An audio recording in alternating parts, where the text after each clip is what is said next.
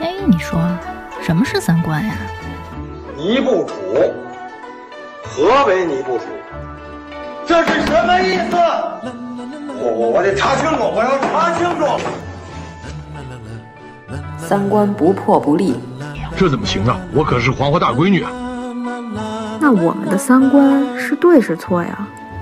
对呀、怎么不对呢？你不给我面子，我可真的要发飙了。三观正，就是三观正好和我们一样呗。这些害群之马，不学无术。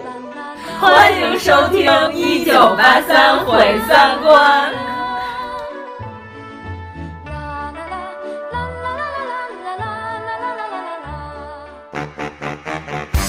马队的身体一看杠杠的，没他那舞跳的，把我太太都快抡上天了 都。拉丁舞就得抡，抡吧呀！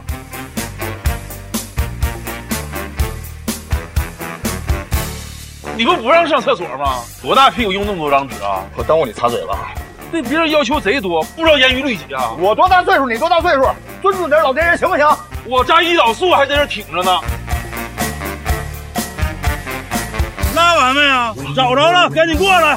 不是，咱至于吗？还摇人这点事儿啊？给你脸了，我整你，我还摇人。我们仨不是警察，不是你们说你们是警察，我也得能信呢。你别说话，天天说话也说不到点儿上，天天说叭叭说的。不要动手啊！你别操刀，操什么刀？不能再犯罪了！抓我破楼吗？别给我撕吧，啊别撕吧，我可练过啊！咱俩一人一个鸡犬的事儿，咱俩至于这样吗？我奉劝你一句啊，有人问你啥你答啥，知道不？你内心就带着平和和那个虔诚就行了。大家好，我是阎摩罗。大家好，我是王苏苏。大家好，我是妖精尾巴。哦，嗯咱们这节目上线的时候，这个剧应该已经都不热了，还行了。根据我们这上线频率来 说，但是这样也有一个好处，就是大家都看完了，不存在剧透的问题了。嗯对对对，你要说的是什么剧呢？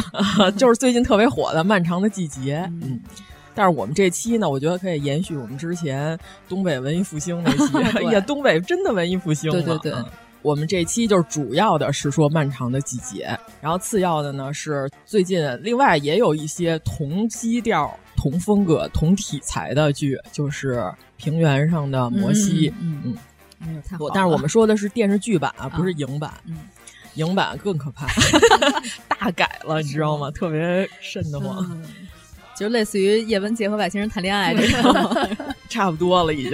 还有一部是看到第九集了一，共多少集？一共十二 集。我好像看到六七集吧，我实在是磕不动。立功是吗？我对看了半集。啊，然后妖老师跟严老师都没看完，嗯但是它里边影影绰绰的呢，不知道为啥有好多《平原上的摩西》和呃《漫漫长长的的季季节节》里的影子，啊哦所以我今天特意看了一下这三个剧的拍摄顺序。立功里也有董宝石，哎 啊也呦， 也有董宝石，我们一会儿要表扬一下他的演技。东北文艺复兴三杰， 董宝石，哎， 宝石老舅，加上范 伟，加上那个秦昊，哦，你直接把马龙德连胜给开除了是吗？ 嗯，行，这个剧在咱们群里的讨论度非常的高，嗯就是对漫长的季节，就好多人一进群看咱们的讨论之后就发出了惨叫，就是因为我还没剧看透 完了呢，是吧哦就是啊， 我被剧透了，然后马上就退出了群啊啊，是吗？所以呢，咱们好好的聊一聊，就这个剧，两位老师看完之后有什么感觉？哎，我觉得这个剧太好了，才十二集，然后嗯特别充盈这个哎故事。这个剧虽然只有十二集，但是每集都是一个多点儿以上。对对对啊对，十一集，我那天晚上本来说，我说 还还剩两集了，今儿晚上给它干完。嗯后来看着看着，发现第十一集长达一个小时零四十五 分钟，群里有人说说有一集四十多分钟，下一集一个多小时，就特随意。因为我那天看到凌晨四点多给看完了。天哪！嗯就是我特别想知道最后到底是什么结局。我是剧都更新完了，嗯然后才开始，就一、哦一口气儿看下来的。那你就更痛啊快。对对，然后我就拒绝剧透，就是不看小 r 的书，哦然后不看这个，不看那。拉黑了我们好几天对对对，拉黑好几 天就是完全的要沉浸在一个不受任何评价跟影响的世界里。啊。对，嗯，妖老师评价一下，妖老师专业角度评价一下。就他那个剧一开始不就是抛尸嘛，嗯到后面又回到那个第十一集的时候吧，嗯又到这个抛尸的时候吧，就等于他这一个大的循环形成嗯了，然后所有的人物关系都摆在那儿了，然后你就发现这其实看的并不是一个破案的事儿，对你发现其实它是讲的是命运之间的这种牵连，嗯，对，这就是这个剧格局高的地方。所以说，网上有很多特别可怕的那种言论， 是吧？告诉说这个剧，我跟你说，就是因为审核的问题，不然它能更黑暗啊，更恐怖。我心想，你要想看更黑暗还不容易吗？你回家跟你爸叫大哥，跟你妈叫嫂子，你看看黑暗不黑暗，对吧？ 运气好，你还能看金星老师呢。那主要看父亲的手艺，啊这个格 局一下就下就 low 了，嗯对吧？咱们看的这个剧，我们之所以觉得好，就是因为它的格局到结尾时候它拔上去了，啊一下就不一样了，豁然开朗了，就是跟我们此前看过的那些呃，就黑暗就让它黑暗下去 对吧，，就 这是种就是剧嗯纠结于你看我这个多爽是吧？我这最后破案的时候，哎呦嘿，直拍大腿，这我编出来的牛不牛？你就感觉有一个人拿着剧本在你耳朵边敲你的脑袋，你看我编的好不好？拿剧啊本抽我的脸，我我特别害怕这种剧，还特别害怕那种嗯为了狗血而狗血，是吧？有很多没有必要的狗血出现在里面，尤其是扮演傅卫军儿的这位演员。哎呀 啊，对这个呃纳尔苏， 酒蒙子对。对，人家叫蒋奇明儿是吧？对对啊、因为我之前我真的看过他的别的戏， 我也看对，什么呀？就是那个亲爱的小快递，我孩看的，呃，我看的是那个在宇宙探索之前，亲爱的小孩儿》，就是他跟任素汐演那个，哟，那个剧就是狗血之大成，哦你知是道吗？那个任素汐和秦昊呃，就离嗯婚了，然后又要生孩子，对对就是对，白血对病对那对个。咱们群里有人说：“哎呦，这不就是吃他嫂子胎盘那小舅子吗？” 然后我说：“对，我说那个你丝毫感觉不到演员的魅力。”他到底是小舅子还是小叔？啊，不是小叔子，说错了，哦是吃他嫂子胎演盘的小演叔秦子。昊的弟弟，是吗对对对哦对，然后那里你就丝毫感觉不到演员的魅力啊，所以说剧好能够衬托演员，但是演员本身的表演呢，也能让你对这个剧更加喜爱，所以说是相辅相成的。我看的那片儿吧，是一个王者广告，哦，我知道那 个啊送快递对那个，送快递那个，对，抱一小狗是吧吧？？嗯嗯，，还挺可爱的。对，但是关键是吧，这个剧出来之后呢，说他原来是一音乐剧演员，然后我说这个名儿我怎么看着这么的眼熟？后来发现。我特别老早在天桥看过一个音乐剧，就是他演的。那会儿他是大长头发，演那谋杀歌谣，就是他那会儿，呃，我我能说实话吗？ 虽然那个票是人家送的，但是我那会儿没好意思说啊，人家让我写一些特了啪的那些评论，然后我就说了一些就是高情商语言，低情商的人看不出来我不是在夸那个 剧的一些话。但是呢，我不得不说那会儿演的一般， 对吧？但是纳尔苏老师，我觉得你的事业不在音乐而剧且他上。那会儿是不是还有一点儿胖？就是脸不不不胖不胖，特别瘦。那个音乐剧演员，所有的人都奇瘦无比。哦但是那个剧吧，我有点不太喜欢，那个剧情就十分狗血。嗯嗯，但但是是可能也不是他的问题。对他上来的时候好像是有点小有名气了吧？谋杀歌谣是一七年呀，是零，关键是一个音乐剧演员成名于结巴和 哑巴对对对对对， 这两个角色，就是你不太适合从事这个语语言顺溜的这个职业。咱甭管是哪一场了，反正是很早很早，然后我才惊觉我原来见过这个演员，惊 觉古城 惊觉古城了。对，就是那会儿他刚上来的时候，底下应该有若干粉丝，若干粉丝在底下、啊，这个呜哇瞧叫唤的。然后我这个我说听见什么了，就叫唤成这样啊？那会儿我。可能是出于对国产音乐剧的不屑，然后 对不起，我我草率了，是吧？向纳尔苏老师不是向蒋奇明老师道歉。从前是我狗眼不识泰山，啊说谁都没有好 话，发现狗嘴里吐不出象牙。连自己都不放过。成，那咱就好好说说这个剧吧。先从演员说起，还是先从剧情说起？其实好多人一开始看这个《漫长的季节》，第一个感受都是秦昊怎么变成这样？哦，那咱们是要从角色切入吗？ 可以，嗯行行行，那咱们就是先从秦昊说起吧。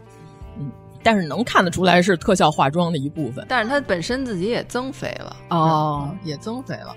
可能在那个时间段内增的还是达不到那个效果，但是也有化妆。嗯，但是他在这个剧组他很开心，他终于吃饱 了。 我看他直播了，他说我原来一天只能吃一顿的时候，我都蹦蹦跳跳的了。我现在这个剧组里，我三餐俱足， 我特别高兴，我演的特别开心。嗯。嗯没有人拦着他吃了喝了，但是后来为了接另外一个戏，好像据说是两个星期内又瘦了十六斤、嗯、啊！希望秦昊老师把他这个减肥的这个发出来了，发出来了。啊、看完之后就是坚持不了。他当时说他这个减肥秘诀的时候，就说这个不太健康，说你们如果不是有我这种情况，你们尽量别学。嗯嗯。哎，这个组主创是不是都是东北人呀、啊？辛爽也是，辛爽东北人，辛爽是吉林的哦。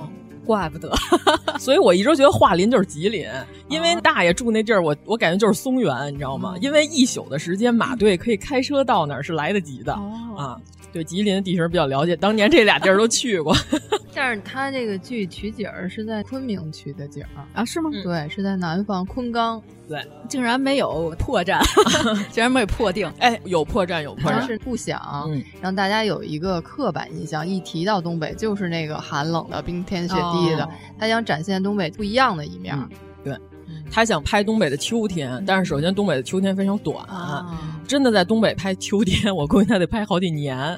东北的秋天，很多人就是说感觉就是像吹了一宿风，第二天就秋天就没了啊，嗯、很短。但是这个主题的立意就上去了。为什么所有的这个剧里的人都认为那年的桦林的秋天那么的长，对吧？尤其是王响，是吧？咱响叔认为这秋天坚持了十八年，他都没有走出那个秋天，嗯、所以说这个主题立意就上。上去了，但是呢，就是严老师刚才说没有破绽，其实是有的，就是红土地这事儿。嗯哦， 你仔细看， 它是在云南拍 的，那个红土地太明显 了，好好弄一弄吧。啊这个是最大的破绽，咱东北黑土地是吧？啊，就是我看的时候，我有几个感觉，一个就是首先它这个剧情设计的是下岗潮那会儿，对吧？咱们家长应该都经历过，反正我家里的工人家庭是我妈那会儿就是下岗，嗯我妈那会儿在煤场嘛，她那里的很多剧情，我妈那会儿是工龄买断了。直接，我算了一下，王源大概是七八七九年，嗯，差不多，咱没比王源小多少岁，所以说基本上可以算同龄人吧，嗯，差不多。嗯所以说，看这个剧情感触还是挺深的。但是地方跟北京还是不一样、嗯嗯、啊，那倒是啊，哦、对，所以就是我认为的下岗对我们家影响不是那么的巨大。嗯对吧？因为我爸原来是城建的，城建那会儿正是改革开放之后房地产崛起的那段时间，所以说我爸那边没什么影响，啊但是煤场确实是对，他是城建，后来他转到呃中石化去了。哦，所以说你听这两个单位就不太可能是会有这个下岗危机，但是我妈那会儿是确实是经历了，就是煤场基本上就裁员裁的很多了。但是我感觉阿姨应该下岗的很快乐，嗯、 对她工龄买断之后，因为她是会计，嗯、她这个行业、啊、根本。不影响再就业，他直接就是帮别人私企去当那个返聘的会计、嗯，只不过就不在公家单位、嗯。所以说这里边呢，王响因为他的职业是开火 车的，这个事儿就受局限， 比较受影响了。对，大部分呢，他这里的职业，大部分的私企没有火 车，对，尤其是保卫科哦啊。你看，咱们那天在群里讨论过，他们这桦林这钢厂，首先它这规模不是大钢厂。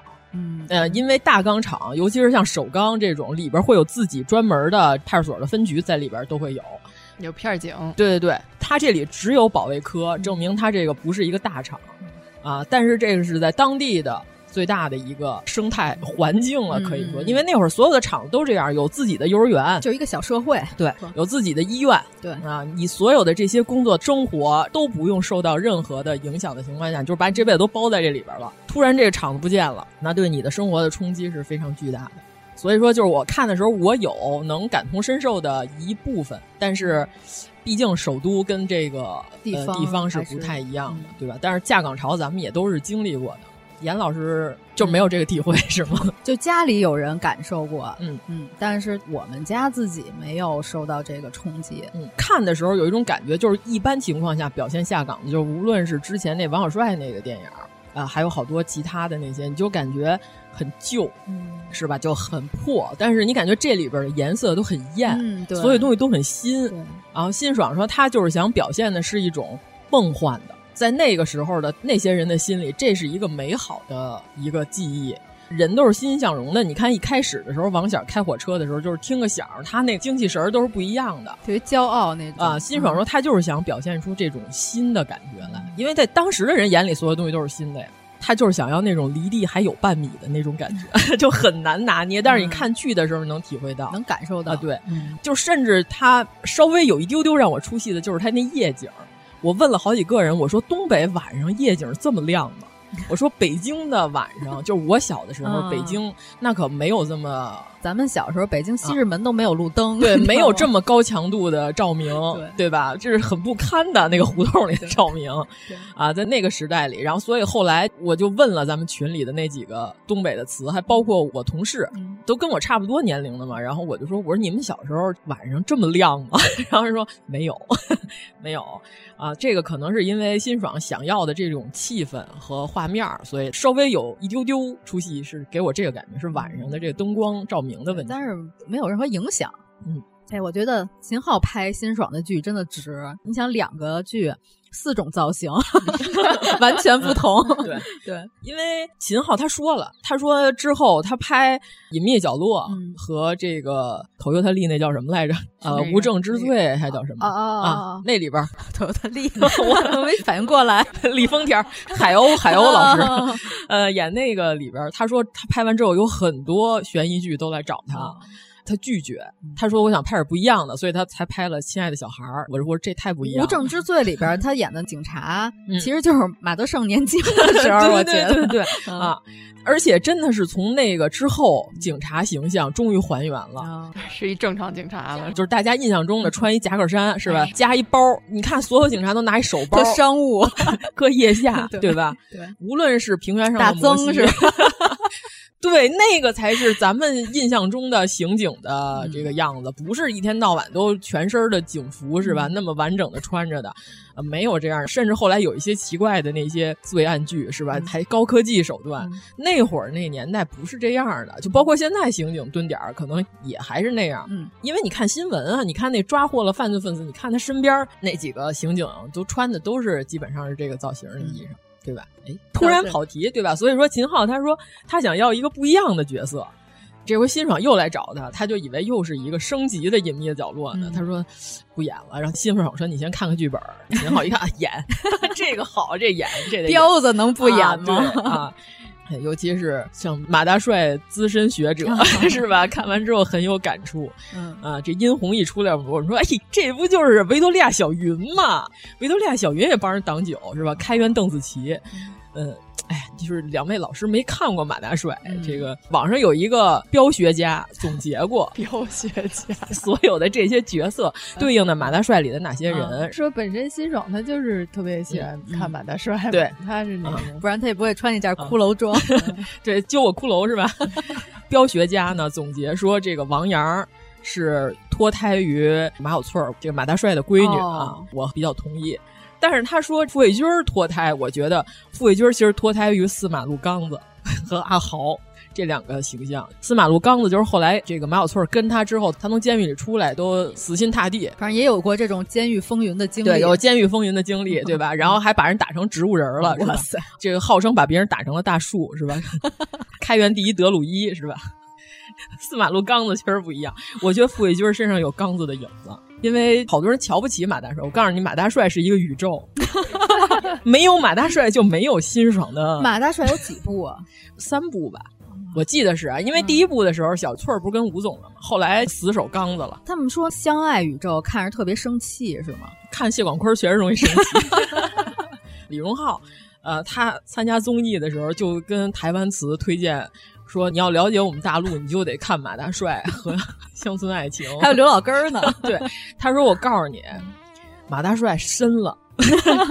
深了，你说的我都想补补了。他微博，他嗯微博，他发那刘能换演员的时候给气坏了，嗯 啊发各种长微博生气，因为刘能怎么能换人呢？是啊那台湾那词就问他说：“呃，你这么生气，你这么投入吗？”他说：“我告诉你，那感觉是什么，嗯如同于海绵宝宝换我演了。” 那是挺生气 的，啊，这个比喻非常恰当，对吧？嗯，你看马大帅宇宙，呃，无论是彪子还是这个四马路刚子的命运，还是漫长的季节里边响叔的命运，桂英见证了这一切。 桂英烧烤一直见证了这一切。嗯咱们还是讨论回剧情吧，咱们好像又跑题了，不愧是我。嗯，其实我觉得这个戏更好的有一个角度，是因为它虽然是三条时间线，其实它说的是老人的故事，它说的是咱们爸妈那一辈儿人的故事经历。对，其实它是老人的视角，咱们很少有以老人为视角拍的电视剧。反正之前有，就是在咱们小的时候，各种各样的剧还是百花齐放的。就最近这些被资本 裹挟的控制了附身的这些可怜的这 这些剧组，啊，很难再有这种剧了，对吧？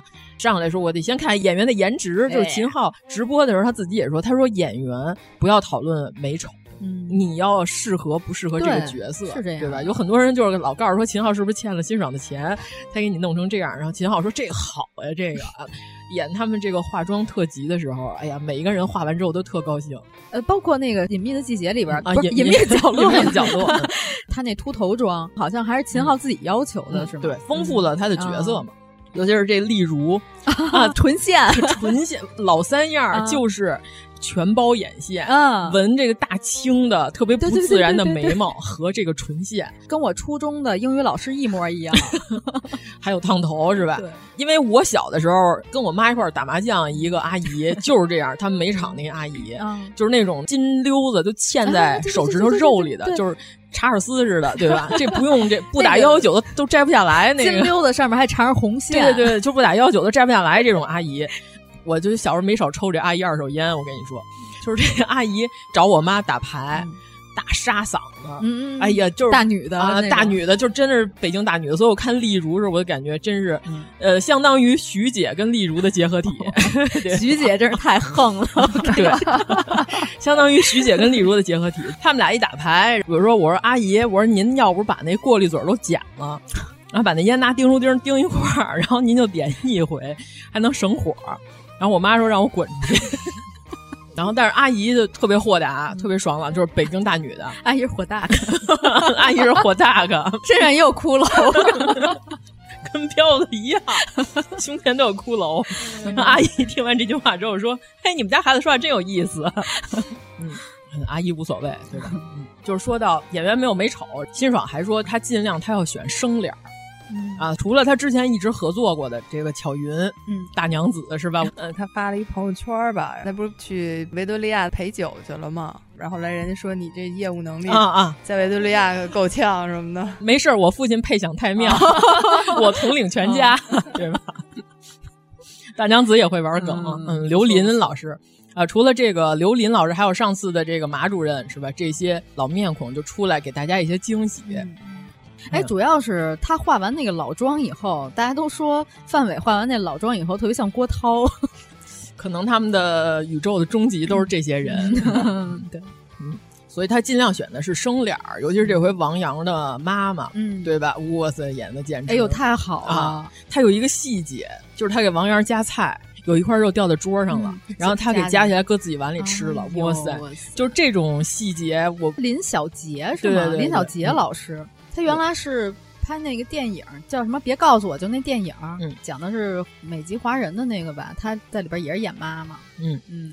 然后他这回演的这个太像我们家一个熟人的一个姑姑了，虽然他可能和我妈不嗯一样，但是这种妈我绝对见过。关键是大家都说特别像我们家谁谁谁嗯啊，对对对啊，啊，那就是证明他这个演到大家落心里地去了啊落，地就是你肯定见过，嗯哇塞，他简直就完美。反正他从桌上捡菜这个啊，现在很少有了，咱们物质资源极大丰富了，但是在他们那个年代，这简直就是一个非常正常的事嗯情。而且掉桌上了，他就不给儿子吃了，他搁自己碗里了。这个细节，就我不知道是安排的呀，还是演员自己加啊的，估计是他自己演出来的。或者是导演一看这好，这个 留下了留下留下，嗯这因得为留据嗯下说辛爽是给演员发挥空间挺大的。嗯他会让他们自己想好多戏，对，嗯觉得好的就留下来。但是他不是失控的导演，不是说导演 就是摁不住那演员了，是吧？咱们知道那些嗯说的失是控狂 飙是吧？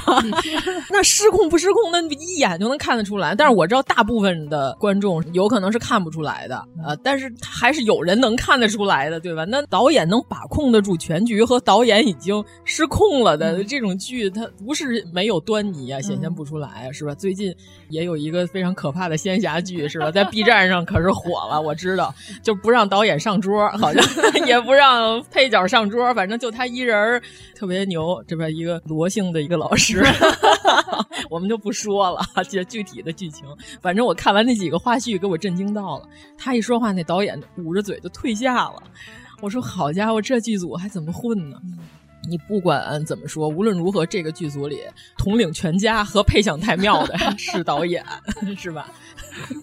啊，然后还说演王阳的那个演员，我看他之前有一个视频的采访，他说他不想在大众面前曝光的特别多，他希望观众认识他都是通过角色，嗯因为他说就觉得演员如果你暴露在大众面前特别多，你的生活什么都暴露的话，你很难贴近角色了，大家对你有了解了以后会有一个固定印象，再看你演的角色的时候就很难贴近了。他是之前就张宇演那狙击手、嗯那电影里边那个亮亮，对，嗯，所以我们看的时候有一点像董子健啊，但是我觉得那你太美化董子健 了，比董子健好看吧？长得啊，挺好看的。对，比东子健可强多了 啊！一会儿我们再说《平原上的摩西》，嗯因为我看这个剧，我看傅卫军儿的时候，你在想《平原上的摩西》的董子健，我心想，董子健会不会就以为自己是傅卫军儿啊？ 我觉得有没有熟人能告诉他，你想得美， 是吗？ 这跟你有什么关系？咱们待会儿再说宝石老舅是 啊，成啊，因为他那里他先开始也是一个街头打架的混混嘛，啊他我觉得他想象中自己肯定是这么帅气的， 但那会儿他是一个儿童混混，嗯，这里头傅卫军儿也是十七八呀。嗯嗯，成，那咱们大概剧情，咱们就截取这嗯些闪光点来说一对说吧，就是一个以下岗为背景，但是这个整个故事的凶杀案只是一个引子，写出了这几个人的命运，用了十八年的时间演绎了他们追凶十八年， 很漫长的这个人生这么一个故事啊。看完之后，你就感觉格局非常的打开。写的是那一代人生老病死、蝴蝶效应产生的，主要还是诠释这下岗潮嗯特别到位。嗯对，而且你要是往拔高了说，这些人演的就是东北。嗯对吧？轰然倒塌了，是吧？后来他们被肢解了，他们的命运他释然了，然后朝前看。哇塞，你这一般写影评的人是不是都写这些屁话 啊？这隐喻什么之类的，是吧？我不知道以后漫长季节会不会有漫学，是吧？ 哇，像这个标学呀、像这个让嗯学可一样，能有辛爽的心血，啊，不知道什么时候能申遗，是吧？建议申遗。 他这个有原创故事不是吗？他那个故事原来叫什么《凛冬之刃》啊，对，因为好多人之前跟我说了，说原著哎黑暗啊。牛啊！就现在这审查制度啊是拍不出来，给你看看。我一看，说这什么什么狗血玩意，啊 是吧？然后它是这样，这个剧本身是原创剧本，并没有原著，因为班宇写的《漫长的季节》写的是一个女儿和她瘫痪的母亲的故事，跟这没有任何关哦系。原著写的是殷红他 们家，只是因为辛爽喜欢这个名字，而且符合他的中心思想，他就是想说这个秋天所有的人都停在那个秋天里了。呃，我所以我要写这么一个名字，他说这名字好，我用一用行不行？班宇说可以，就把这个名字送给他了。呃，然后呢，原来编剧的头一版的剧本呢，又弄成了小说，放在了网上，人名还是那些人名，但是故事呢就有很大的区别。他那个故事吧，一上来基调就变了，嗯这是一个复仇，哦就是一切都是奔着就是复仇去的奔着复仇去是有图谋的。嗯，啊，很狗血是吧？ 咱们也稍微拜读了一下。嗯 因为这个剧演完了之后，网上有一个热搜的视频，就是很多地方的出租司机那个出租车头灯，嗯啊啊啊！不是有个头灯嘛，上面可以放一些信息，对对对经经常有广告、电话什么的。啊，那天就是有几个地方的人自发的集体放的是这个王响师傅坚持 住，然后就哎王响师傅朝前看，然后就把这个圈儿给了范伟，嗯嗯然后范伟就特别感谢，发了一条抖音说谢谢大家喜欢这个剧，，哎王响师傅收 到 了对对对，就是从那个视频开始，就是这个剧的热度就起了啊，后来就有很多人就开始关注了，想看看到底讲的是什么。呃，咱们三群里有群友，然后说他问过一问题，他说那这九七线跟九八线为什么还要分成两条？他认为写成意念就可以了，但是其实我觉得还是有区别的。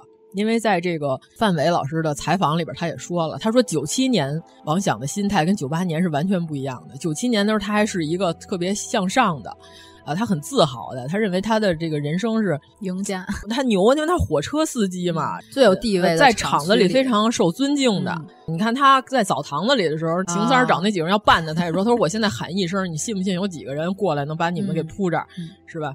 你看他那会儿，他认为他自己社会地位是很高的。嗯但是到了九八年，他的心情和他的状态就完全不一样了，急转直下。嗯、然后最后十八年之后，他又回归到了他朝前看，他释然了，他放弃之前的那些拧巴的那些想法了。嗯嗯所以说，我觉得九七线跟九八线分开还是很有必要的、嗯、啊，尤其是你让沈墨攒一个东北的秋天的钱，就能给他弟凑够一录像厅，确实要有点难度。 虽然维多利亚挣钱，但不是这么个挣法，是吧？那会儿的呃经济状况来看，也没有那么快。对我们还说呢，沈墨还好意思质问殷红说：“你干嘛非得在维多利亚赚钱？ 你也在 维多利亚挣钱，你更不应该去。”大家都需要钱，嗯、啊，对，嗯，就没有别的途径，嗯、就是快速的能赚到那么多的钱，因为大娘子也去 了，哦、大娘子下岗以后也去了，对。对嗯尤其是结尾，好多人就说玉米地里头不是影影绰绰有一个镜头嗯拍不清楚，大家也没看清楚那个地里躺的到底是不是有个人。有人说那个时候王翔已经死了，出来的时候是他的灵魂和他十八年前的这个自己在喊什么“朝前看”嗯。我是觉得他可能就是在桥上下雪的那会儿他就已经死了，嗯、后面那些美好的东西可能是给你是他的希望的，对，嗯。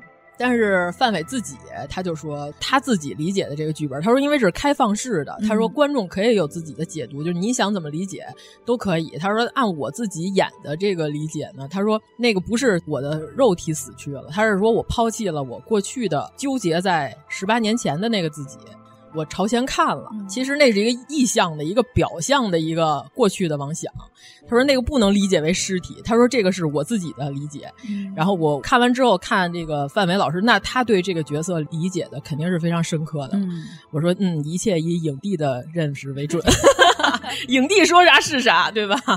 嗯，主要最后一集就是他们这重组家庭，我觉得还挺感人的。嗯，那你是这么感，那跟我感受完全不一样、嗯、啊？是吗？我是觉得最感人的是在出租车上，王响跟刘林说这些话的时候，就等于他他觉得让他选那。那个老师，嗯、让他就生活会重塑前缘，就是他的生活会对巧云来说是最好的选择。嗯、然后，因为他喜欢他，所以他想让他喜欢的人有一个好的结局。嗯、对啊我觉得到这块儿已经圆满了，就那块儿我都哭的不行了。啊、对，嗯因为他在前面说的时候，然后马主任是 他演那人本来叫啥我都忘了，老记着哎马主任。哎不重要，他不重要，一个老师。啊他不是华冈的人，他不知道巧云过去的历史。嗯啊对对所以他听的就是两个原来的厂里的这个老同事在那聊天儿，嗯，但是其实话里有话，范伟已经话里有话，他要交代他希望的那些、嗯、祝福啊，对，完全是他的祝福，嗯、他没有一点这脏心眼子在里边。嗯所以说，就巧云在后面哭，其实我也觉得到那儿就挺好， 啊就圆满了。就巧云就嗯回来又找他，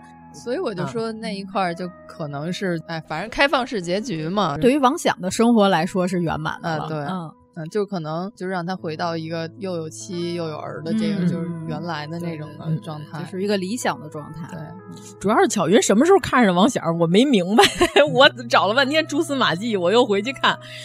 我不可能就是一直都对嗯他是知根知底儿的，一直都觉得他是一个特别好的人，在潜移默化的这种对，在她丈夫去世以后，王响的儿子和妻子去世以后，可能就一直对他有所关注的那种的，嗯。嗯因为他儿子去世的时候，巧云也过去帮忙的那种，嗯，吃席 了，对，关系就不错，一直都是。对，反正我是觉得稍微演一小线儿，就是他们俩可能后来的这十几年里，他俩有联系，就是按摩的那块儿是吗？呃， 反正我觉得巧云突然跟王响俩人要有这个往前一步的这个想法的时候，我还觉得有点突兀，我说他俩啥时候好上呢？好像巧云一直有这想法，就按摩的时候不就有一点那种暗示对对对啊。但是那会儿好像王响还没心里有事儿，对，接还受没有呢特别接受、啊，对，因为王响老心里全是他儿子的事儿，他觉得这事儿不了结了，他往前走不了这一步。对对，嗯。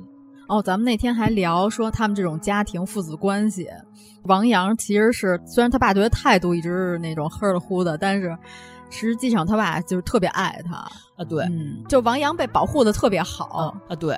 你们觉出就是网上前一阵儿有一段时间，但是这个热度没起来，就什么爹味儿之类的。我觉得这个剧我完全没有没有啊这个感觉，我觉得是活人。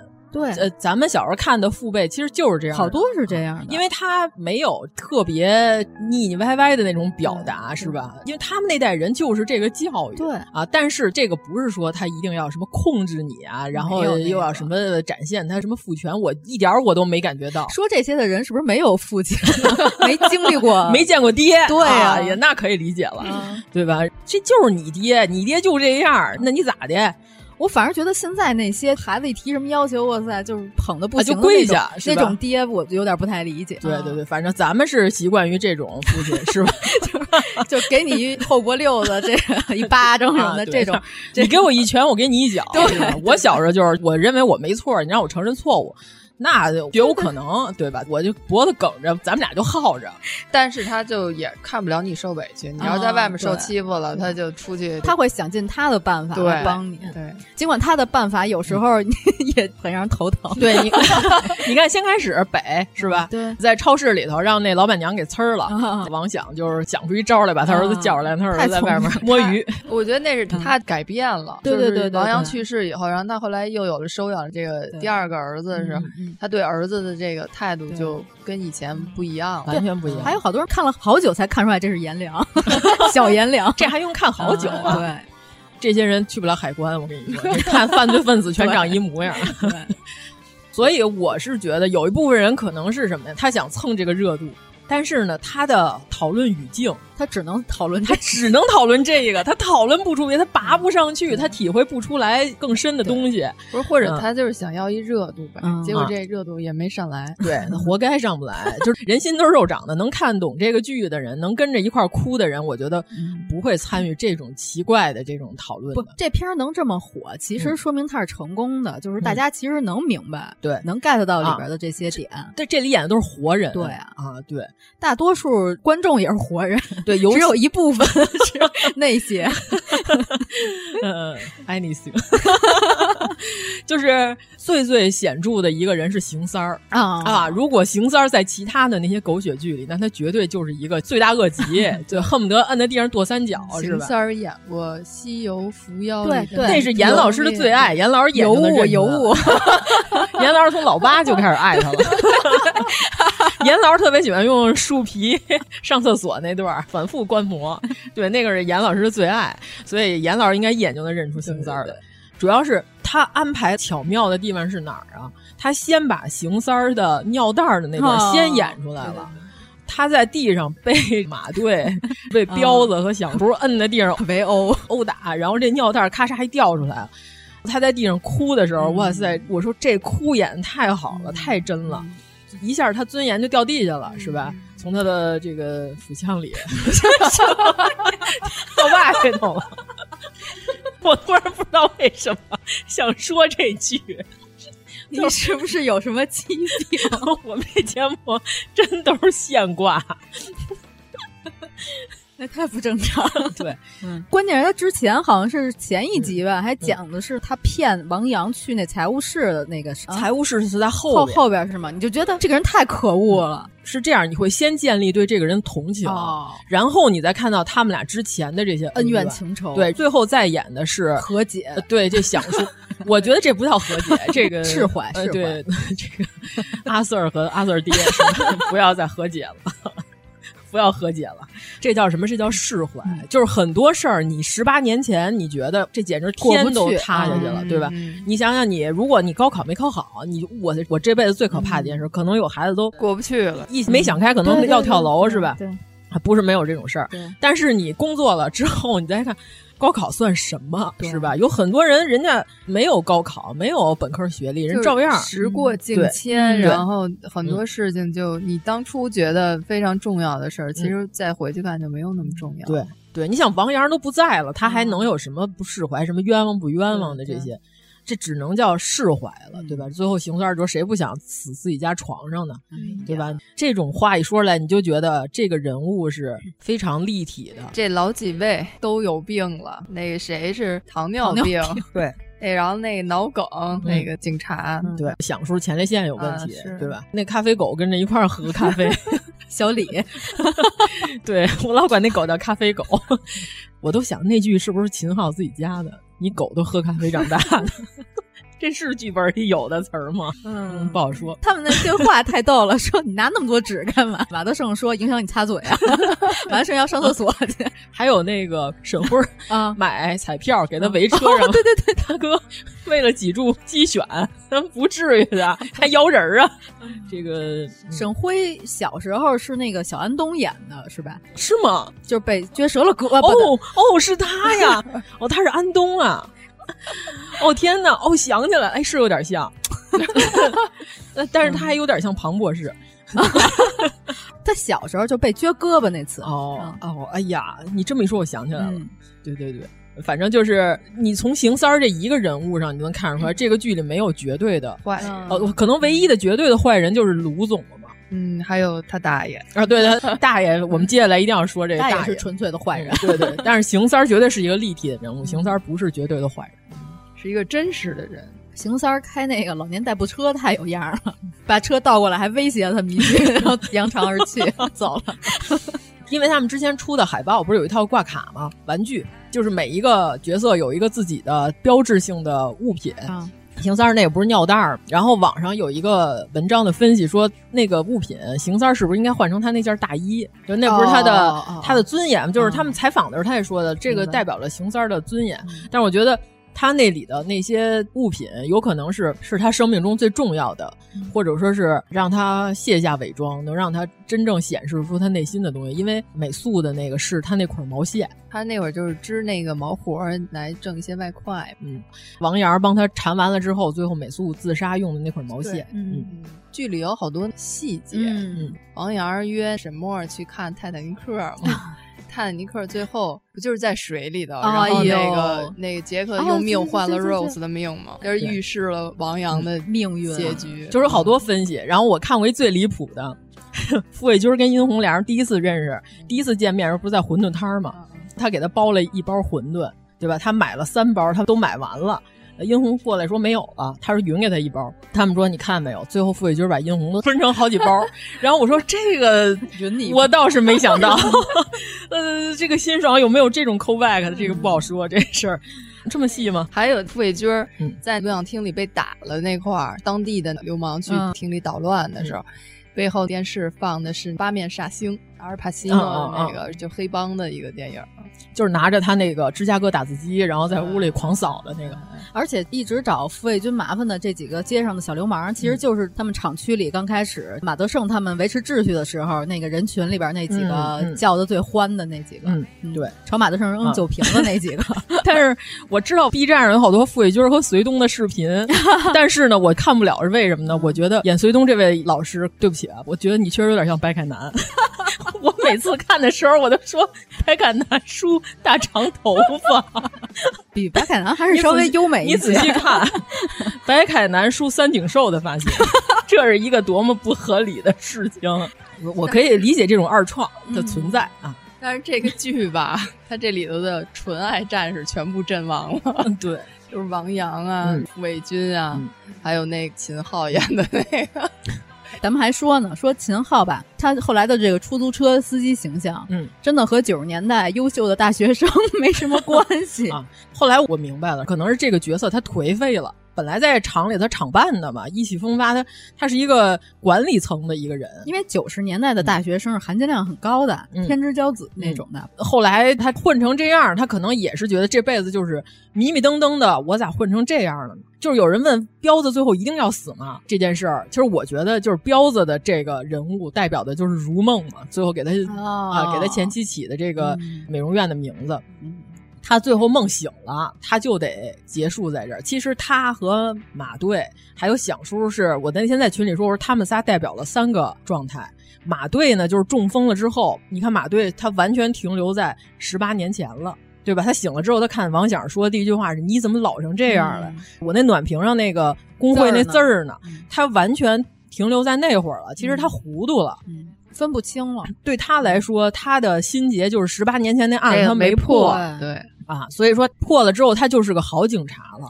他的问题是，就一直就是不得志。你看他跳舞，嗯，他跳舞也是他跳的比人家好，嗯最后没选他。呃对，因为人家那个赞助了， 人家赞助了一套设备啊，是吧？反正他的人生一直是他比别人优秀，嗯但是就是轮不上他。而且他的点，他为什么在那个点上他那么纠结这件事儿？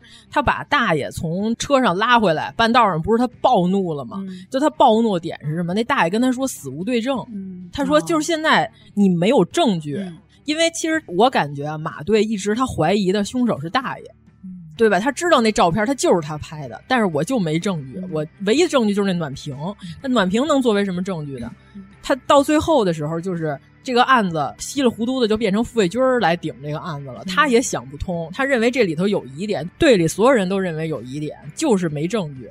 当时可能他们警察局长的关注点并不在这个案子对上，对对啊是在厂长港商的那个案对子对对，侵吞资产资产嗯这个嗯这块儿案啊子，然后就是秦昊，就最后被创起来的那嗯个看彩票那块儿。嗯，我刚开始看到那儿的时候，我觉得这是秦昊的想象，但是后来他真的死了，我才明白，嗯就是说这是一个真实的啊，对就是在剧情里是一个真实的。对，就是好多人都认为彪子咋就死了呢？嗯其实我就是觉得马队是永远停留在十八年前了，彪子是戛然而止了，嗯止嗯就停步在于这那一天这了嗯个他啊最快乐的这一天了。只有响叔朝前看了、嗯啊，所以说这三个人是表示了三个状态。只有想叔他过去了，嗯他把之前的事儿跨过去了。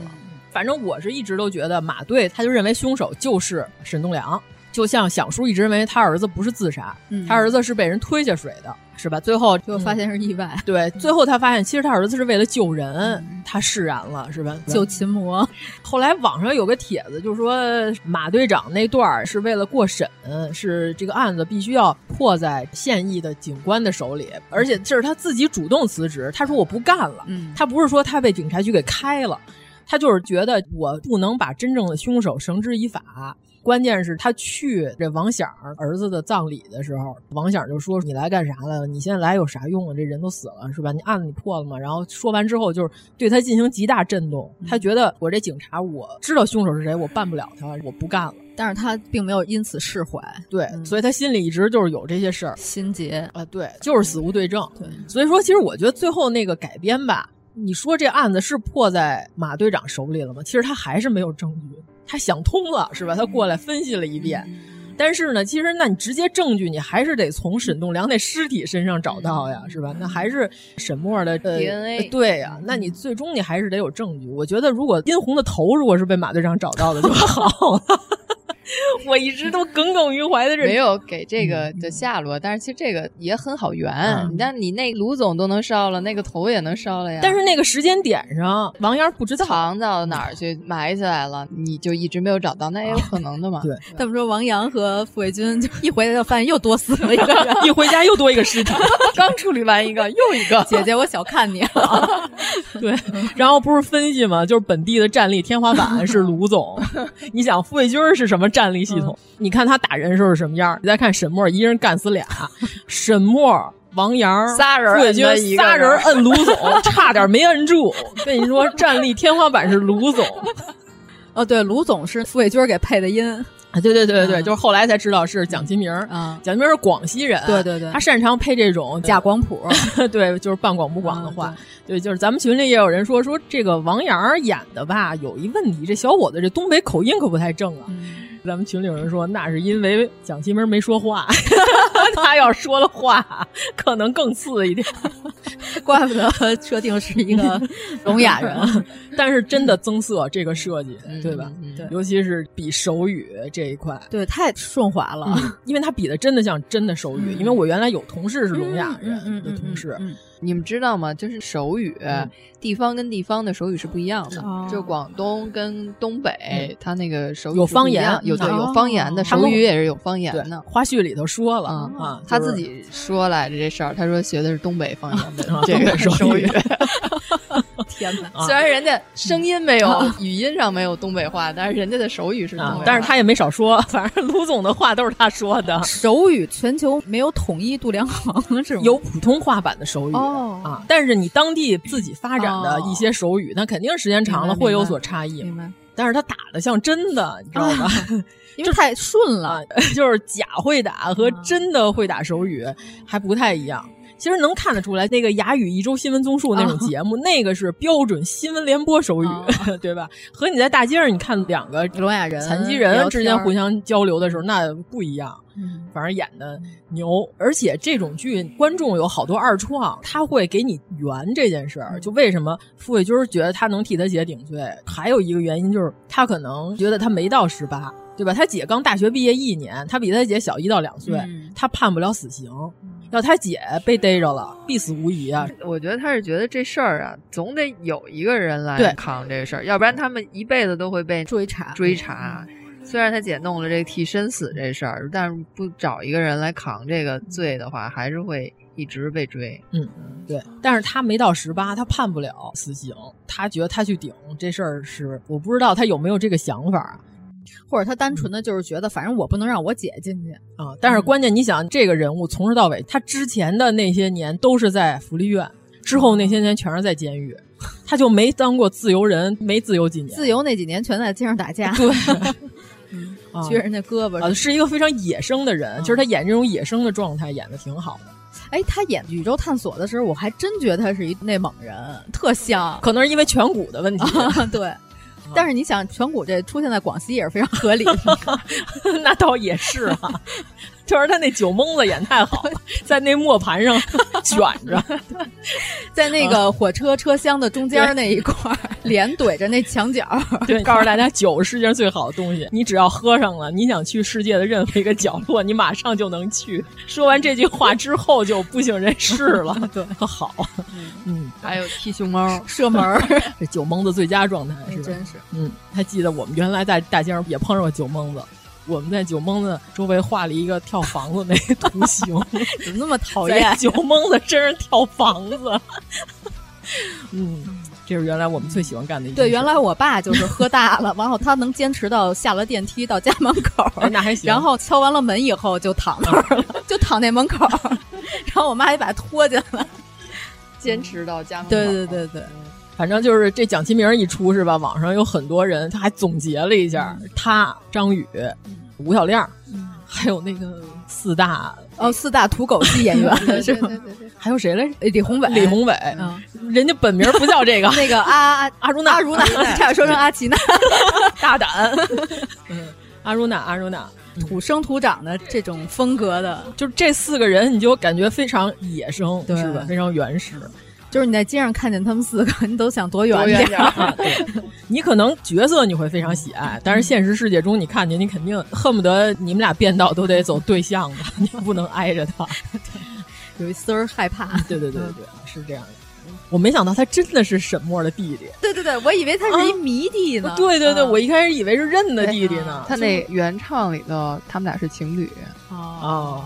原来那版的剧本，我觉得不需讨论了，是吧？嗯、这于小谦的这个 算了算了算了，嗯，因为我觉得一般弟弟对姐姐不会像这种感觉，但是也是因为他们俩有好长时间没有在，你看荷叶对荷花，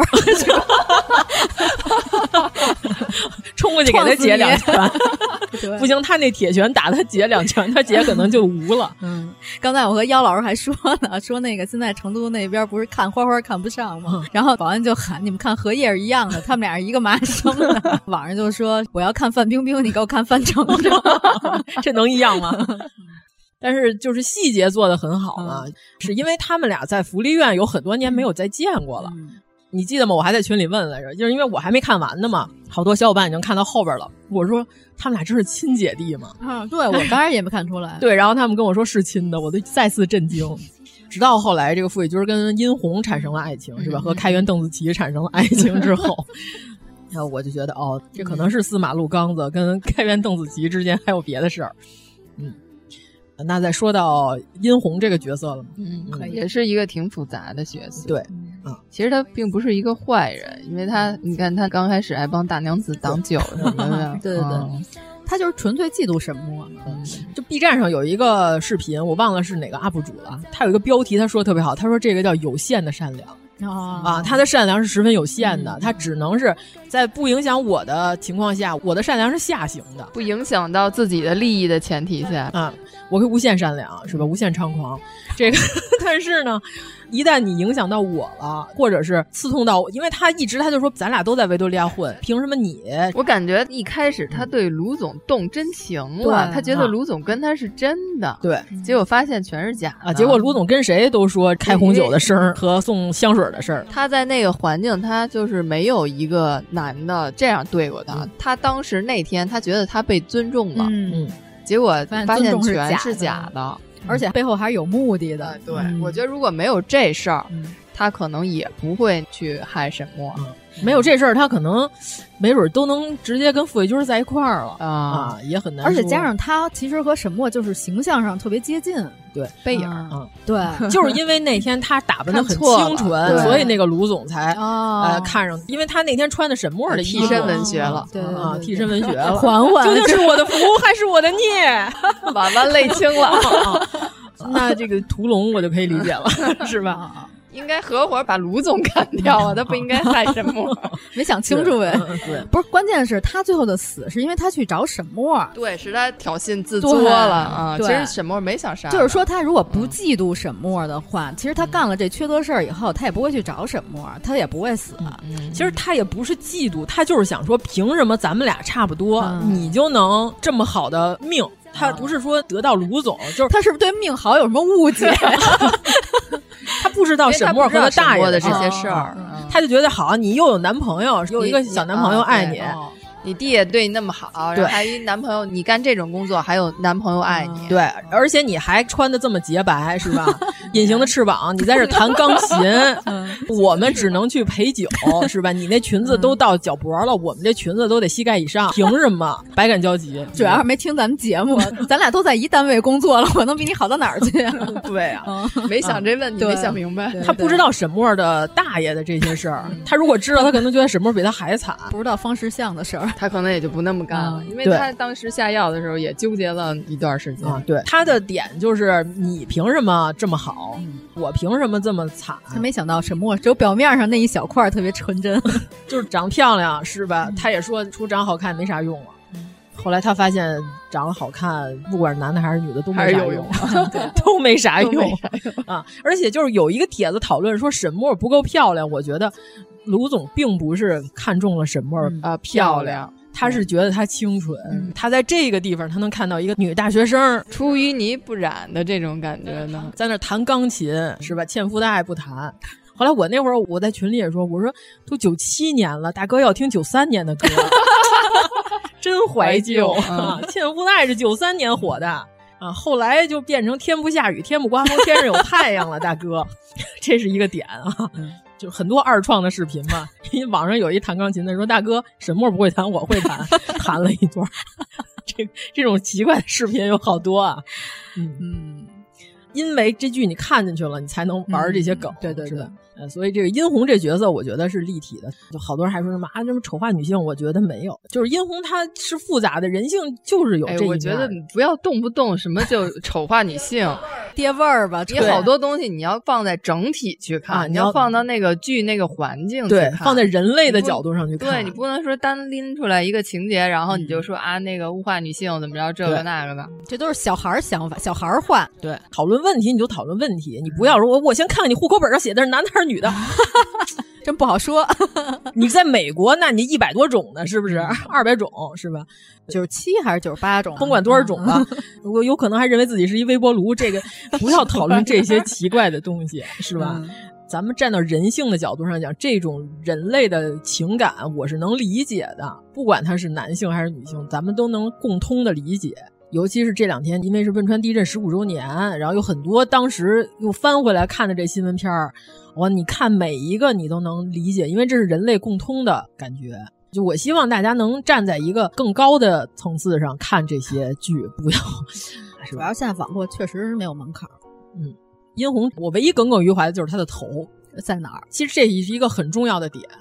我不是说一定要往刑侦上拐啊。首先，这个头部是代表了一个人身份的最重要的识别的部位。如果当时这个头找到了，这个沈墨就不会被认为是沈墨。嗯关键是有一个点啊，就是说咱们不是说抠细节， 就是关键是傅卫军他们回来以后，发现殷红已经变成好几包了。 我我觉觉得他也参与了，他只是这个剪辑问题。因为你看后来傅卫军拿着殷红那发卡在那哭的时候，他手上也有血。那不可能嗯沈墨一人儿吧？沈墨这那个妖老师说，他先生看完之后说，沈墨真是个干活的人，是吧？这一宿说你什么也没让别人操心，你看他递回来，他都弄好了。我觉得他是剪辑，应该是中间有一段他俩一起，反正就这块儿说不说的那么清楚倒也无所谓，反正就这么个事有一嗯儿，些留哎白吧，啊因为他本身他学医的，他对芝姐这事儿应该是在行呢。啊，但是你要说，如果是傅卫军儿也参与了，他亲手肢解了自己喜欢过的一个女士，你就说弹钢琴这事儿是对上肢力量有一些延伸，但是也不能 到这个哎，但是前面有一段啊，他上大学的时候有解剖课啊啊，因为他学医的嘛，他特意给了解剖课一个镜头，嗯而且他去把那个谁的胳膊给打断的时候，然后他不是还跟他大爷说，啊就是只是那骨折，骨折，嗯说养一段就好了。就他学医的，他肯定知道怎么弄，不哦会让他伤的特别重，但是又会受伤，就是又要养几个月那种。嗯对，所以就是证明这个剧它精雕细琢的点，就是我前边儿我给你演了这个镜头，我后面必定会有用处，嗯我会 call back，就不是演完都是废笔，我就就要抒演，情 我就要演，因为呢，有的很多剧是为什么我就要演。对于推动人物，对于这个人物的塑造没有任何用处，我就要演是为什么？方便剪成小段儿放在抖音上发，是吧？有很多这种可怕的剧，他拍的时候我早都看出来了。还有，你拍这些东西不就是给二创留素材吗？那跟这剧情有什么关系啊？你心里那算盘打的噼里啪啦的，我早都看出来了。但是有人喜欢，是吧？那就反正这回最出圈的应该还是蒋奇明白。啊，对，嗯，是的，在 B 站上，反正《精卫》这首歌已经变成蒋奇明的 BGM 了，和《阳光开朗大男孩》变成蒙兰的 BGM 是一样的。啊，我看的蒋奇明那傅卫军十个视频里头有九个半全是用《精卫》这首歌。我是觉得他能拍出这个气势来，这个气场，尤其是彪子这种赖赖唧唧的这感觉，我跟你说，咱先说彪子吧，啊，对说彪子吧，这就叫把东北题材的影视剧留给东北人去拍，只有当地人才能理解。能演出这劲儿。我跟你，说，你去沈阳你就看 吧，满大街 都是啊满大街都是彪子，尤其是咱们四群里有一个人问了一个问题，说彪子咋还能接盘呢？是吧？哦他都知道丽茹跟宋厂长的事儿了，他怎么还能接盘呢？戴了一绿围脖，啊！对对啊对，， 哎，色儿倍儿正他。他从礼堂出来，他把那鞋底儿撕了半天没撕下来，又穿上了破鞋。哇塞， 哎呀，就跟你说，这真真的只有咱们这辈儿的 北方人能理解这个意思啊。这个破鞋， 而且是穿破鞋，对啊，他又给穿回脚上去了。啊，他撕半天没撕下来，还蔫儿了一点哎儿，这你太精美了。就是那窝窝囊囊的那种，嗯一辈子那种的。但是最后就是他想明白了，嗯跟丽茹说离婚的时候，他的钱呀、房啊，他都给丽茹了。嗯嗯，而且还有人问说，为什么彪子这么爱丽茹？他俩就把日子过成这样了。秦昊就说，人这一辈子不是只有这一件事儿的。他说，这个是生活中点点滴滴交织在一起的。他们俩最后过成这样很正常。我心想，提这问题都是小学生吧，没过过日子，这就是常态。他们俩最后分道扬镳了，很正常。但是彪子从头到尾，他没对例如有什么不好的地方，是吧？ 挪用了例如的公款。那 倒是没跟他商量，但是他想的是他会挣钱，但是这就是一般这种人会干出来的事 儿。我不排除有一种人，他结了婚之后，他会天天拿这个，例如曾经给宋厂长搞过破鞋、怀过孩子这事儿来 PUA 他，是吧？不排除有这种人类，那只能是邢三儿。啊 但是彪子一次都没有提过，从来都没有，而且整个这个凶杀案跟彪子半毛钱关系都没有，彪子是平行线，嗯，但是他从头到尾都跟着他姐夫把这事儿给。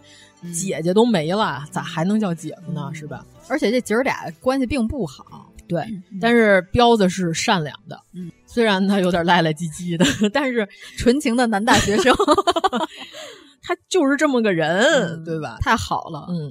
他是个真实的人，就是秦昊自己也有对这个角色的理解。他说了，日子就是这么回事儿，很多事交织在一起，有可能就是这个结果。我觉得秦昊还真是厉害，他演的这几款都不一样，他特意挑的，他想演不一样，他想演不一样。嗯你看那个颜良是吧？然后张东升就都完全不一样。对，就某些演员只演一种的，你猜， 反正是有一些。嗯啊你说的是就是演什么不一样的角色都能演成一种。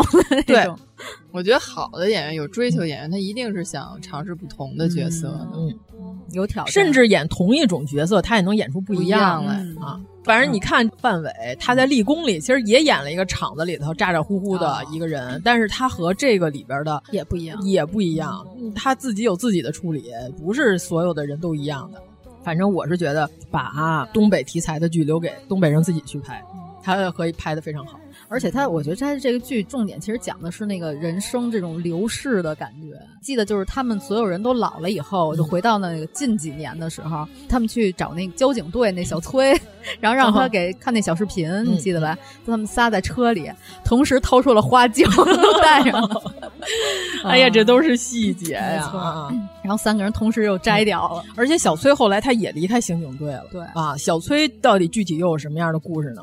我觉得这都是观众。可以自己去脑补，他觉得马队都走了，他可能也和这个、嗯、小李这个咖啡狗 关系不是很好。 就小李和当时的局长他们是一类人，嗯，然后小崔和马队是一类人，嗯，就是他不能释怀，就是那真的死无对证，这个案子破不了。嗯对马队来说，那个是很大的一个打击。嗯、其实好多案子是受限于科技手段的， 受限于 DAN，受限于蛋。那里边告诉说，它叫 哎 DNA。哎呀，这些破烂笑话！随着科技的发展，办案手段更多了以后，确实就是更快嗯了，破案更便捷了。嗯嗯。嗯然后彪子那个寝室的门牌号是二 二二，让他们告诉说他是够二。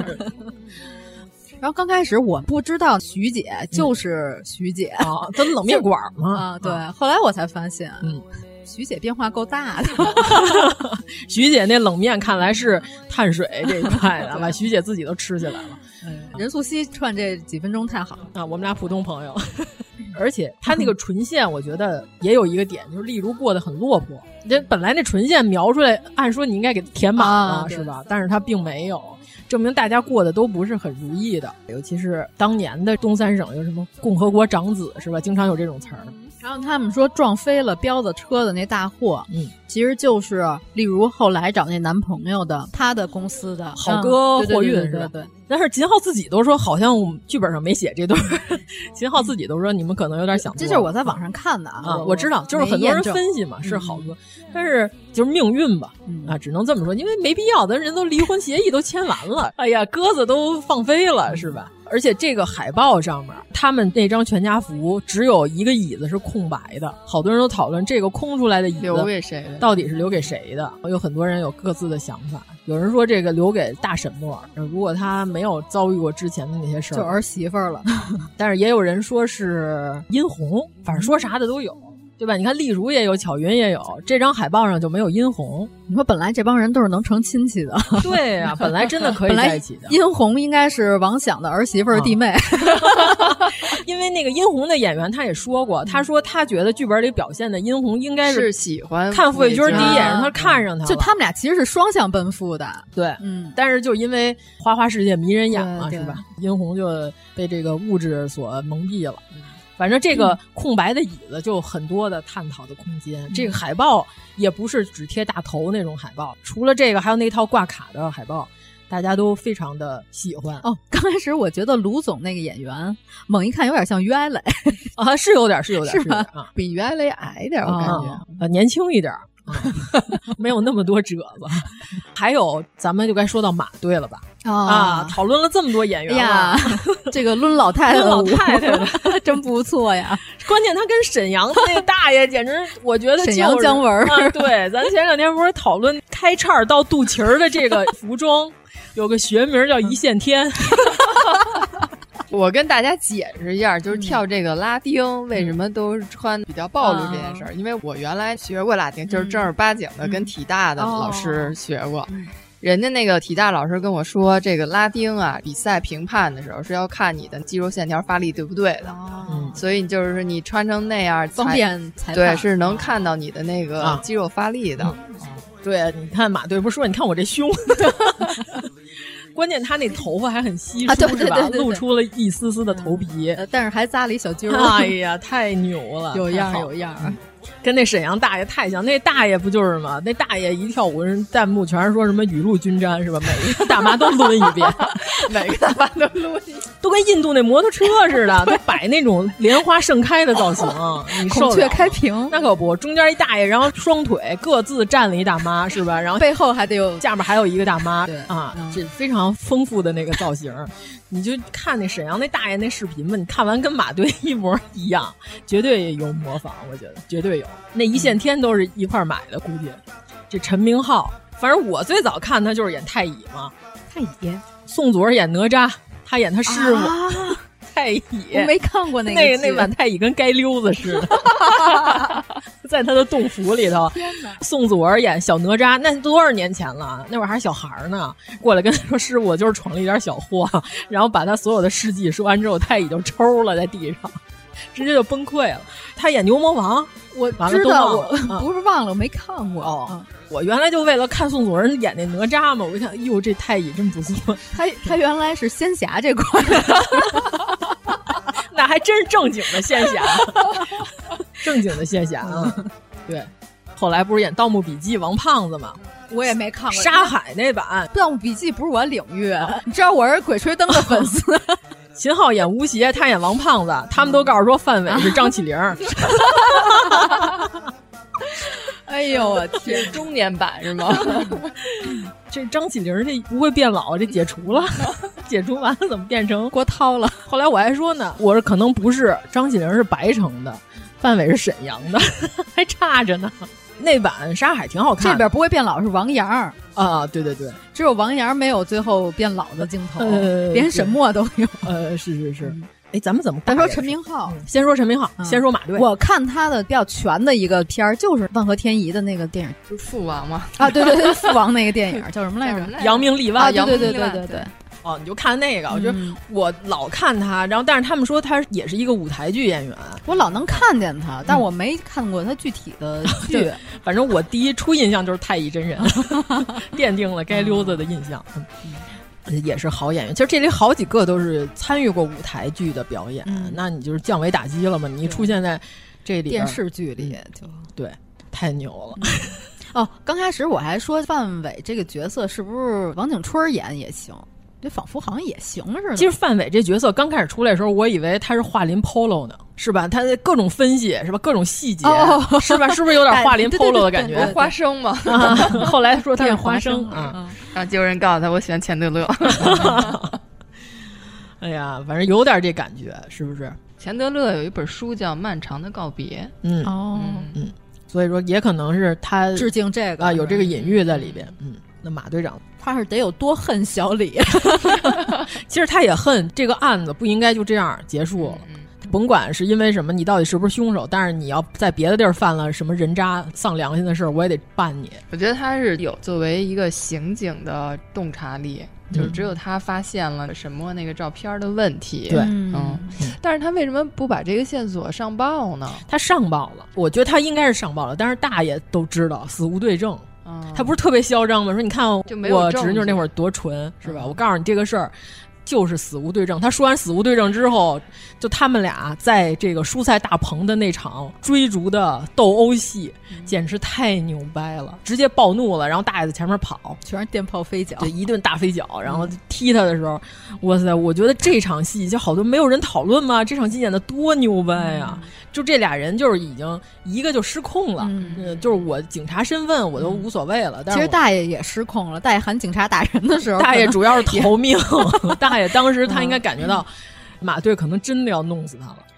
哎呀，你别说方石像这个坏人演的太坏了， 侯岩松老师，他把微博评论都关了， 特别可怕。他把微博评论关了，我不知道他发生了什么。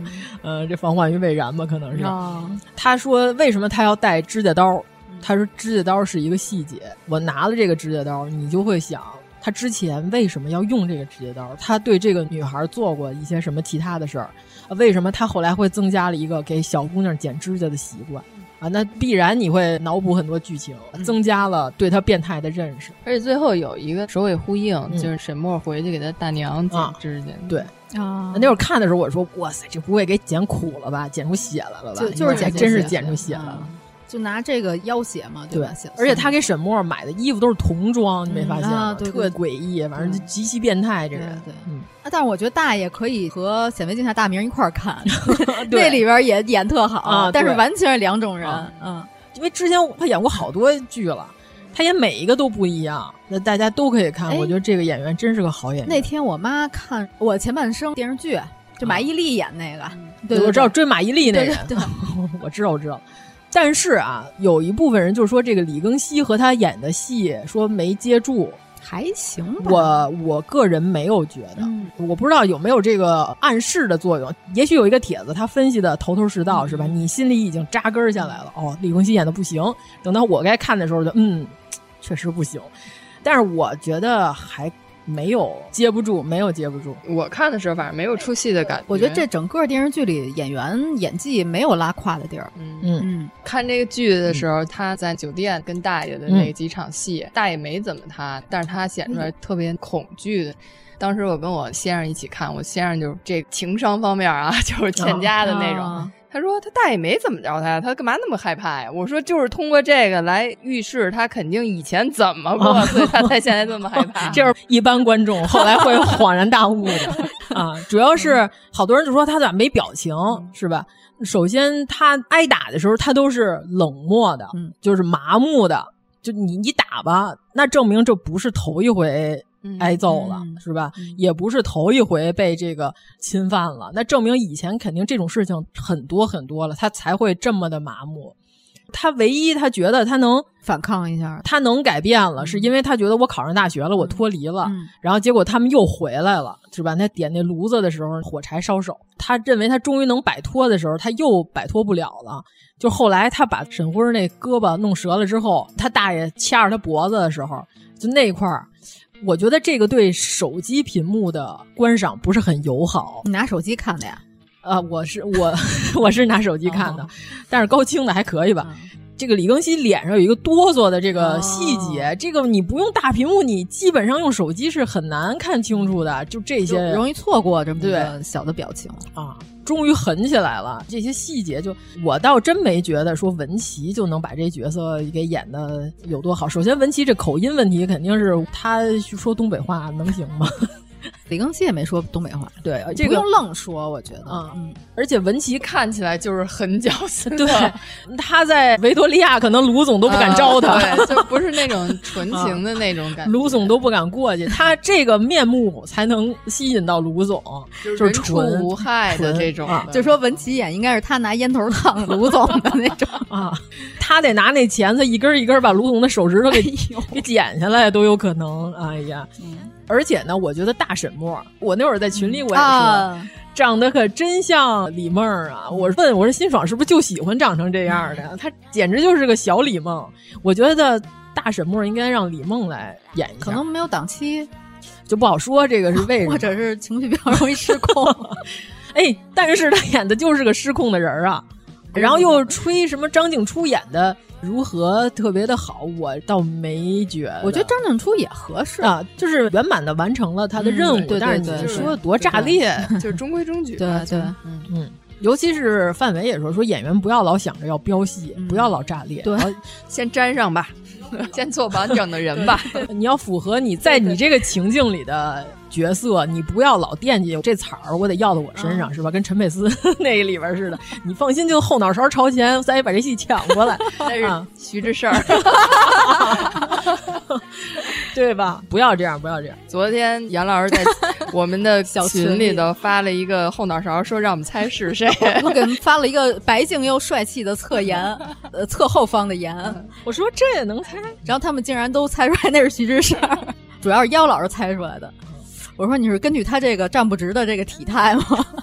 咱们群里那天有人说这个戏，好多东北的朋友都特别激动、嗯啊啊，尤其是咱们群里有一个人，他说这个戏有一些小小的缺点是什么呢？这几个叔叔大爷啊都是独生子女，有点不太合理。啊哦，他说一般情况下那会儿的孩子家里都是三四个嘛，嗯对对对对吧？嗯，你就感觉好像全是没有兄弟姐妹，嗯这个稍微有一点儿。可以在比如说王阳的葬礼上出现一下，嗯对这种对对对啊对就稍微显得更合理一点。对啊，那呃全是工友，嗯呃那好几代单传是吧？这个那是挺难过对，你看彪子那边也是，彪子那边倒是 啊，彪子按安排来说，他应该是七几年嗯生人吧？他可以是独生子女啊，他是七几年生人的话，那会儿有个词儿叫什么呀？消灭小三儿啊，不是现在的这个小三儿啊，哎，这个真是当年的时代语句嗯啊，嗯嗯叫消灭小三儿。还没完全推行独生子女计划的嗯，时候，就是不要再生第三个了、啊！那会儿有个政策叫消灭小三儿，我很少有看到影视剧里有人提这件事儿啊。容易误会 对，呃我姐是那代人，嗯呃，就是消灭小三儿这一代 的。你解释老几啊？呃，我姐就是唯一的一个哦嘛，哦哦我大舅和我舅妈哦就在没梅药要后来的。就差不多八一年以前的，嗯差不多能要上第二个吧。嗯嗯，对对对，那会儿就是生二胎也有，不是没有。对对对啊农村里稍微多一点，嗯有老二、老对三的，所以就是唯一的一个小小的 bug，就是他们所有人都没有家庭，哦 对吧？没表现这块儿、啊，没有叔叔大，大爷。一般情况下，家里发生什么大事儿呢，都是兄弟姐妹凑一凑。集体去拎着锄头 是吧去找人算账。啊，因为你想，王想儿就是咱们父母这一辈的人嗯嘛，但很少有这么纯粹的独生子女。或者他叔叔大爷可能不在一个地方，就王想接班了，东北 的各个省那样，就没有在一个地方生嗯活。还真有这种，这家里好几个孩子，这个接班了，那个不高兴了。 哦，然后后来不联系了，原来是这样。 哦，呃，这是唯一的一个小瑕疵啊，没有其他亲属关系、嗯啊，这是咱们群里头。想起来的，但是这个我觉得不影响剧情。嗯嗯，对。还有哪个演员没说？宋玉 坤儿，邓智贤。对，邓智贤也是出现嗯在显微镜下大 名。老演这种角色，我都怕他固定在这种角色里了，啊确实总是这种形象的。那天王老师发了一个宋玉坤儿 年轻轻的时时候照片， 还挺好看的。 有一眼，怪不得例如有一个小白脸特的，鉴定对了对对呢对嗯啊，小白脸子没有好心眼子、是吧？但是你看这种演员，年轻的时候他火不了，他出不来，尤其是像美素这个女演嗯员，啊就王阳妈妈啊的对这个角色，没她年轻的时候真的没有知名度是吧？人家现在才大放异彩，我觉得嗯演员都有自己特定年龄段儿的出来的时候前提是好啊，前提是演员啊，嗯不是 别的，不自己说话的是吧？不自己演戏的，抠出来嗯的，戴着面具演的，谁谁知道您是什么职业？不是这些啊，我说的是正经演员。嗯演这个慈母，他把王阳捆起来的那场戏，包括他最后决定要跟着他儿子一起去了。他说：“别挂照片儿，我死了之后你也别挂。啊我觉得这人物太合理了啊！就是像日常生活中这种，对对对我就有这么一儿子，我围着我儿子转，这种老母亲，我先开始一直以为他会在王阳死了之后心脏病犯了、哦才死的，啊，我没想到他是自杀，嗯对吧？因为最后呃王响儿也要去卧轨了，就因为这个北在那儿哭了一声，然后他起来了，呃，救了他。他鬼嗯当时不已经卧轨，那火车都过来了，还突然听见有弃婴婴儿在哭，然后他起来了，他就找着那个把孩子北给嘛抱起来了。我以为是他最后又又有点儿不想这样死，不是不是是哦是因哦为弃婴在那儿哭，这时候弹幕有一个人说：“北，你救了你爸两次。”哎呦，嗯证明这个观众也是看进去了。他当时可能觉得这就是上天又给嗯了他一次机会，嗯对然后让他又有了一个儿子，嗯然后这样他就有勇气嗯活下去了。对，有人说这是想着投胎，也有可能。就是他那里嗯不是有一段他骑着哦不是 车，羊的头啊，他是羊的投胎，对不起，啊，就是他有一段他骑自行车在那儿走对对啊，他说对你是谁？你是羊儿呗？然后不对，你是北。然后我觉得哇，这个设定也特别好。其实北也挺倒霉的，老活在羊儿的阴影里啊。他觉得他爸对他所有的这样，可能都是因为他哥当年的影响。但是他爸对他哥多横啊！ 啊，他爸对他可温柔了哎。但是你要该说不说，其实他没有特别阻止王阳干任何事儿。就是嗯嗯嗯王阳说他想去歌舞厅，先是他是坚决反对。但是后来，王阳用挣下来的工资给他买了红毛衣，他在工友嗯面还挺前高兴哎，显摆是吧？叠铺开了叠，叠上又铺开， 工友都说王什么好东西这么展示？王阳死了以后，他整个性情都变了。对，他嗯对孩子，他就好像是把母亲的那一面也加进去了。对，尤其是美素跟他说说儿子最近不太对劲儿，他还说哎，青春期都这样，嗯是吧？就他没有特别管束王阳，他只是因为他有局限性，他认为厂子就是最好的了。嗯，王阳也说嘛，说他每天开火车，他开到头儿他就看到头了，嗯他有他这个格局没有打开的这一面儿。对对，当初我也是问王老师，就是说在王想都知道自己要下岗的情况下，我也嗯他是为什这么个问题他啊为什么还要坚持让他嗯儿子进厂子呢？因为他没见过对不在厂子里工作应该啥样，对他无法想象，不这样的话还有什么出路？对，嗯只这个能说服我。就是他的眼光是受时代的这个局限局限啊的。像咱们现在说，比如说一个公司已经出现这个不好的苗头了，我还不赶紧找下家儿、啊是吧？对，那是因为咱们见过无数的别的公嗯司对了对，对咱们可以随便跳了。但是你想，整个桦林基本上都是围绕这个厂嗯子建立起来的，就是包括我之前去使馆，嗯呃，废墟探险，呃，咱说到废墟探险，插一嘴，还因为我五一的时候也去探了一个黄金冶炼厂嘛，嗯给我讲了点黄金冶炼厂的特别有意思的事儿。那会儿整个周围这一片全都是围绕这个厂区建立的，所有的这些设备，就是那会儿那使馆，你知道它全到什么地步？它连教堂都有哇啊，厂区教 堂，厂区教堂，多牛啊！但是现在整个都迁走了，全都没有了。当地的鸽子就是当年住在这儿的居民养的，呃，不要了，变成野鸽子了。它每天还跟彪子的鸽子一样啊，固定飞回鸽子笼，但是白天它出去玩儿去。就我给你讲讲这黄金冶炼厂的事儿，特逗。怎么又变成黄金冶 炼厂？这个厂子的这些人真的就是附着在这个厂子上生存的。他那冶炼厂现在还剩下一个最后一道工序，那个高炉还没有拆。他们就说说有一段时间有好多广西人过来，卢总就说给你两万块钱， 让我们进去看看。哦，什么都不要，嗯就不是收废品啊，两万就进去单看看。说为什么呀？这帮人就过来扫金来了，嗯专门找这个矿场看看那个炉里还剩多少东西。嗯说那炉里现在应该还有小十万吨的这个粉末，他们有这专业的技术就能给提出来，全中国到处找这种矿区。然后他说，当年偷金子，你知道怎么偷吗？他说，男工人就是外形局限性啊，他有一招是这个女工人下这矿井、金脉，就是浮于表面的那种，把那个都搓碎了，完全搓成粉末，然后把头发解开，在那上头哗搓，狂搓。搓完之后呢，再把这大辫子再编回去，再戴上帽子，回家洗去是吧？对你出去不是都拿那个碳，身上有没有藏这个金子的那个？你扫吧，你是能发出声音。那谁身上没点粉尘呢？我这工具箱你随便看，我工具箱里什么都没有。回家再洗头，这样就能把这个金粉给运出去。然后他说他们那儿矿里还有啥事儿呢？他说那私自啊，私自打井，你知道多离谱吗？从自己家在自己家地上打了一口竖井，打到了国家的矿道里。我你说你打进去就打进去吧，你就自己那儿私自你就开，就偷偷嗯点儿趁没人的时候往外挖就完了呗。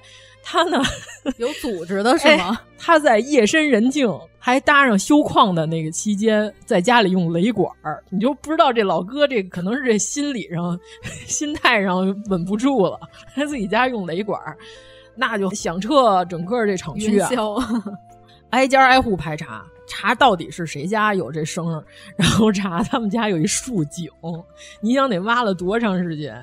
呃，然后还有就是捡矿的，捡废矿石、矿渣是矿渣，它有一个巨大的一个斜坡，嗯好几十米高的那个斜坡，小孩儿平常晚上都不敢过去玩儿的，因为完全没有任何的阻挡。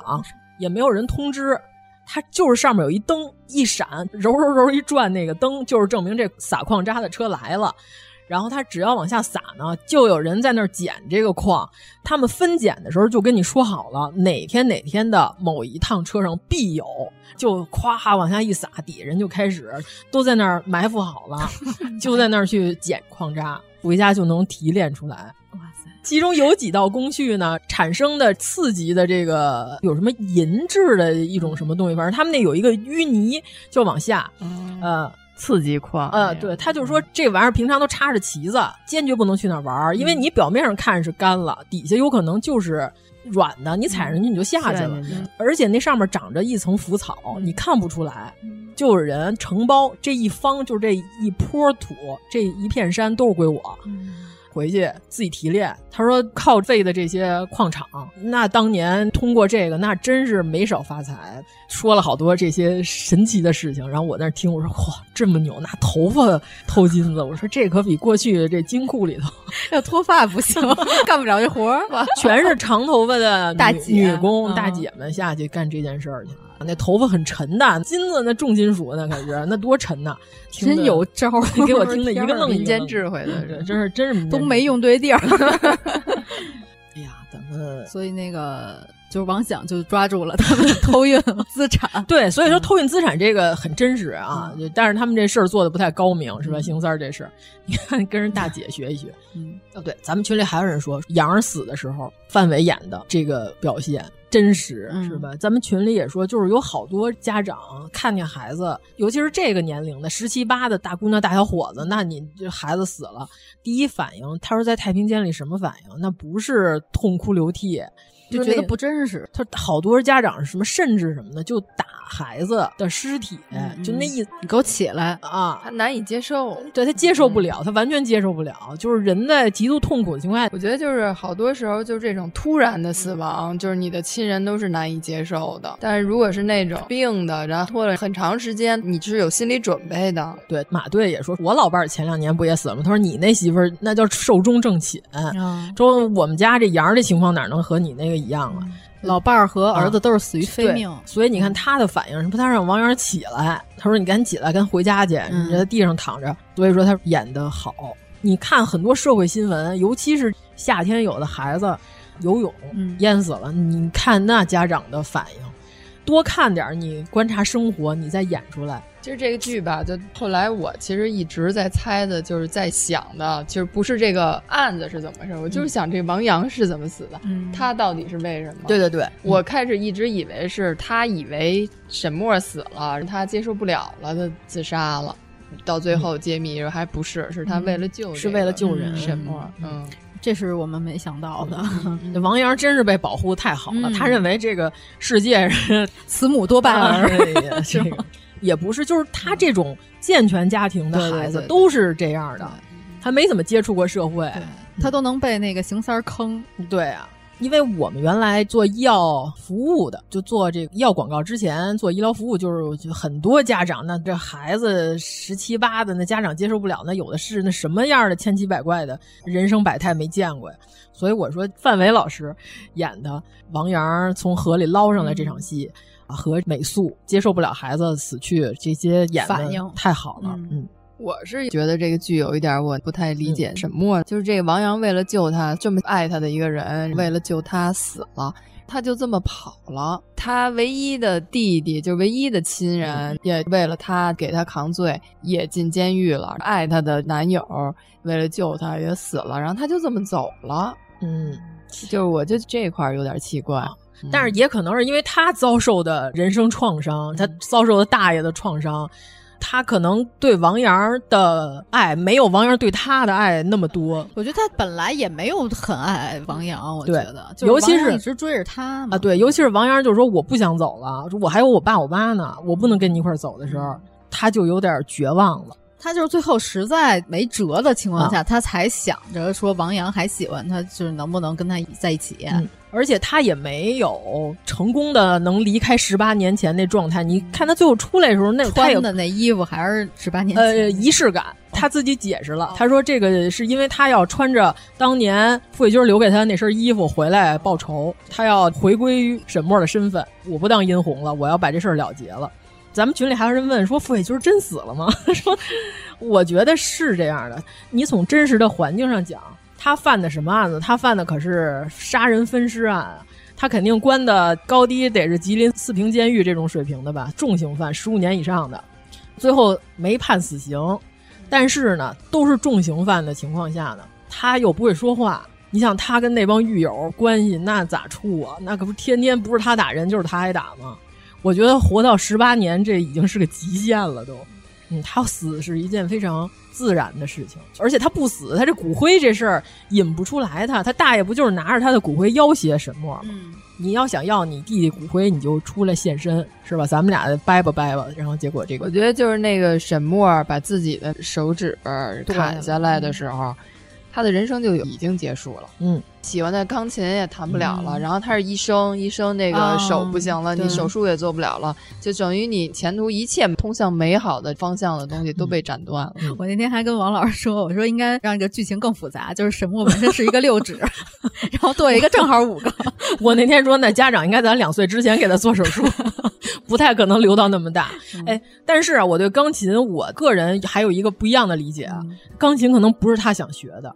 哦，是他大爷强行给他买的钢琴，他应该不太会在他大爷家提出我要学钢琴这种要求。可是他如果这样的话，他会很讨厌钢琴啊。对，所以他最后剁他手指的时候，其实他没有什么犹豫，他学的是医啊，他学的不是音乐，对吧？我感觉大爷可能是有一种我操纵你，我要给外人看，你看我把我这侄女培养的多好，我对他多好，他想要钢琴我就给他买，其实这不是他想要的，就像他给他买那身童装一样，他可能并不这么喜欢钢琴，所以说其实他应该学《纤夫的爱》。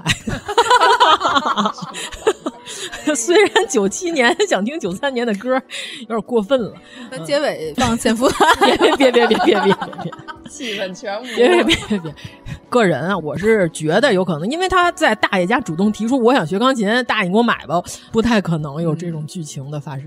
对，嗯，因为钢琴这玩意儿是很容易给外人看的，是吧？有人来串门来，给给大家表演一下。你 说的是我的父亲吗？ 嗯啊！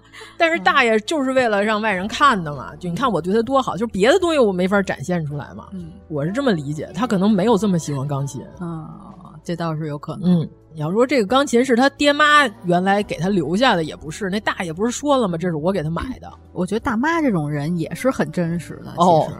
对他不是说吗？我多希望你能说话呀。就是他被他大爷控制，其实他大妈也是被他大爷控制的，嗯就精神控制那种的。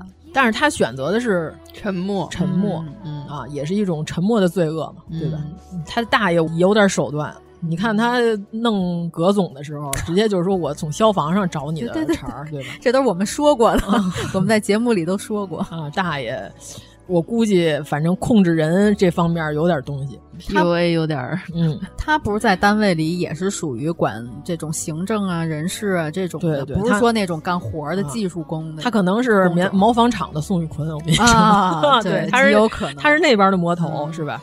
但是宋宇坤跟他就是走了两条路线，嗯宋宇坤是贪污那块呃儿，嗯对是贪污啊，但是他是变态，对吧啊？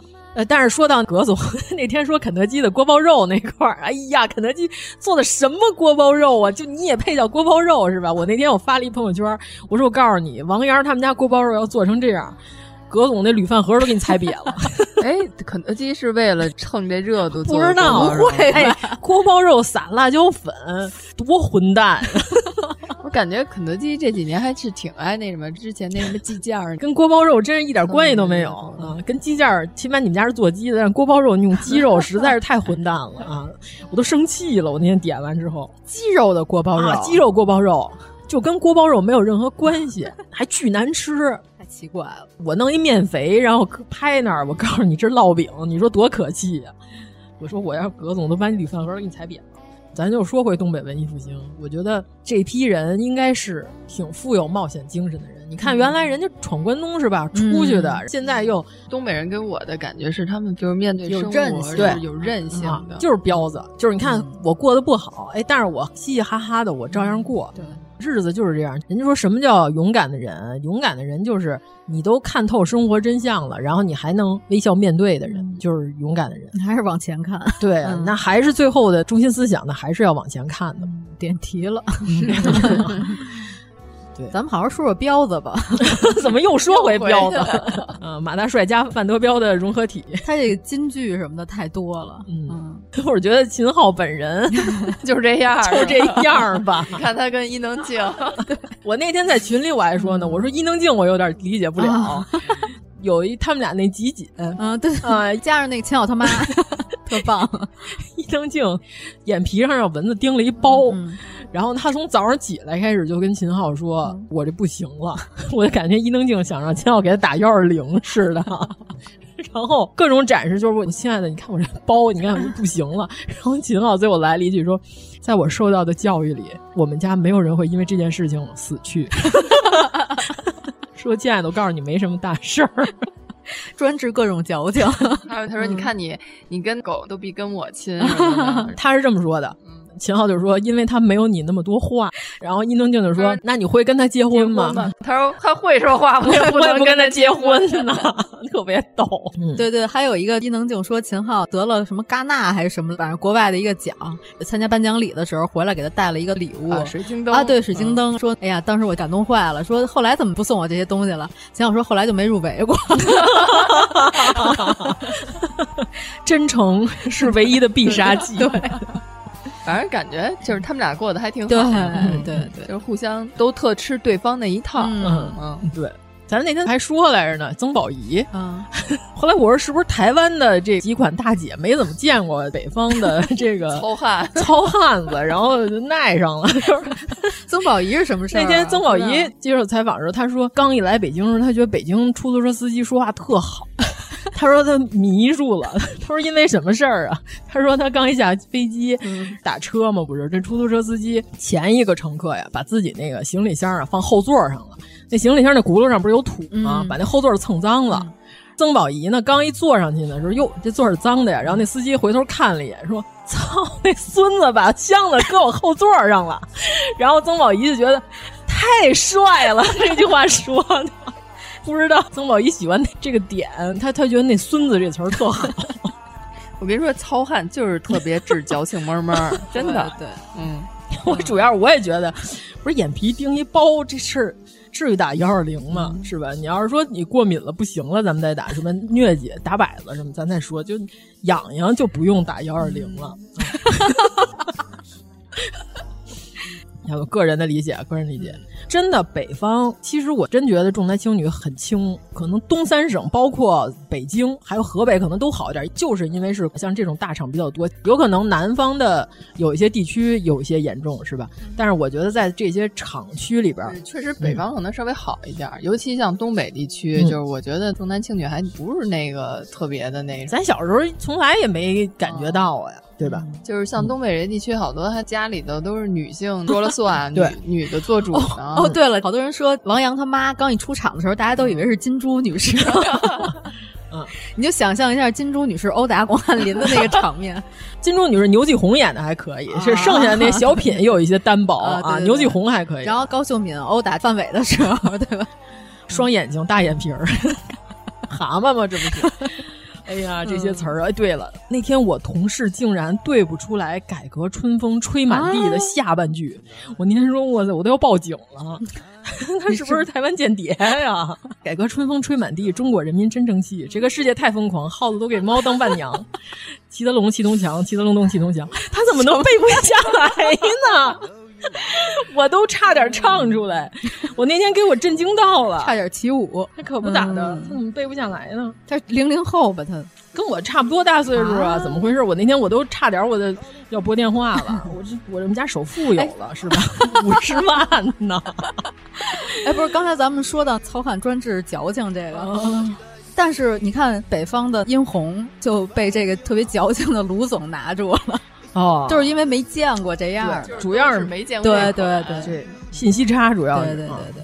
然后还有就蝴蝶效应的沈墨，要是就是那天如果杨儿没到那大学门口蹲姑娘，对对就这一切都不会发生。对他那个镜头拍特别好，你觉得了吗？就是王阳刚开始阳光灿烂的、啊神级转场对对对，嗯然后镜头三百六十度一转，暴雨天，王阳颤抖着，然后看着现场，对，嗯，然后尤其是最后，王想说这场雪是从过去吹来的雪，嗯是吧？直接就这这件个事儿算翻篇儿啊，了哎嗯你这嗯段儿你怎么看你都会感动的。啊冬天终于来了。我哦那天看了一最逗的一个采访，是说他们告诉说，你知道辛爽为什么要离开 Joyside 吗？然后说为啥？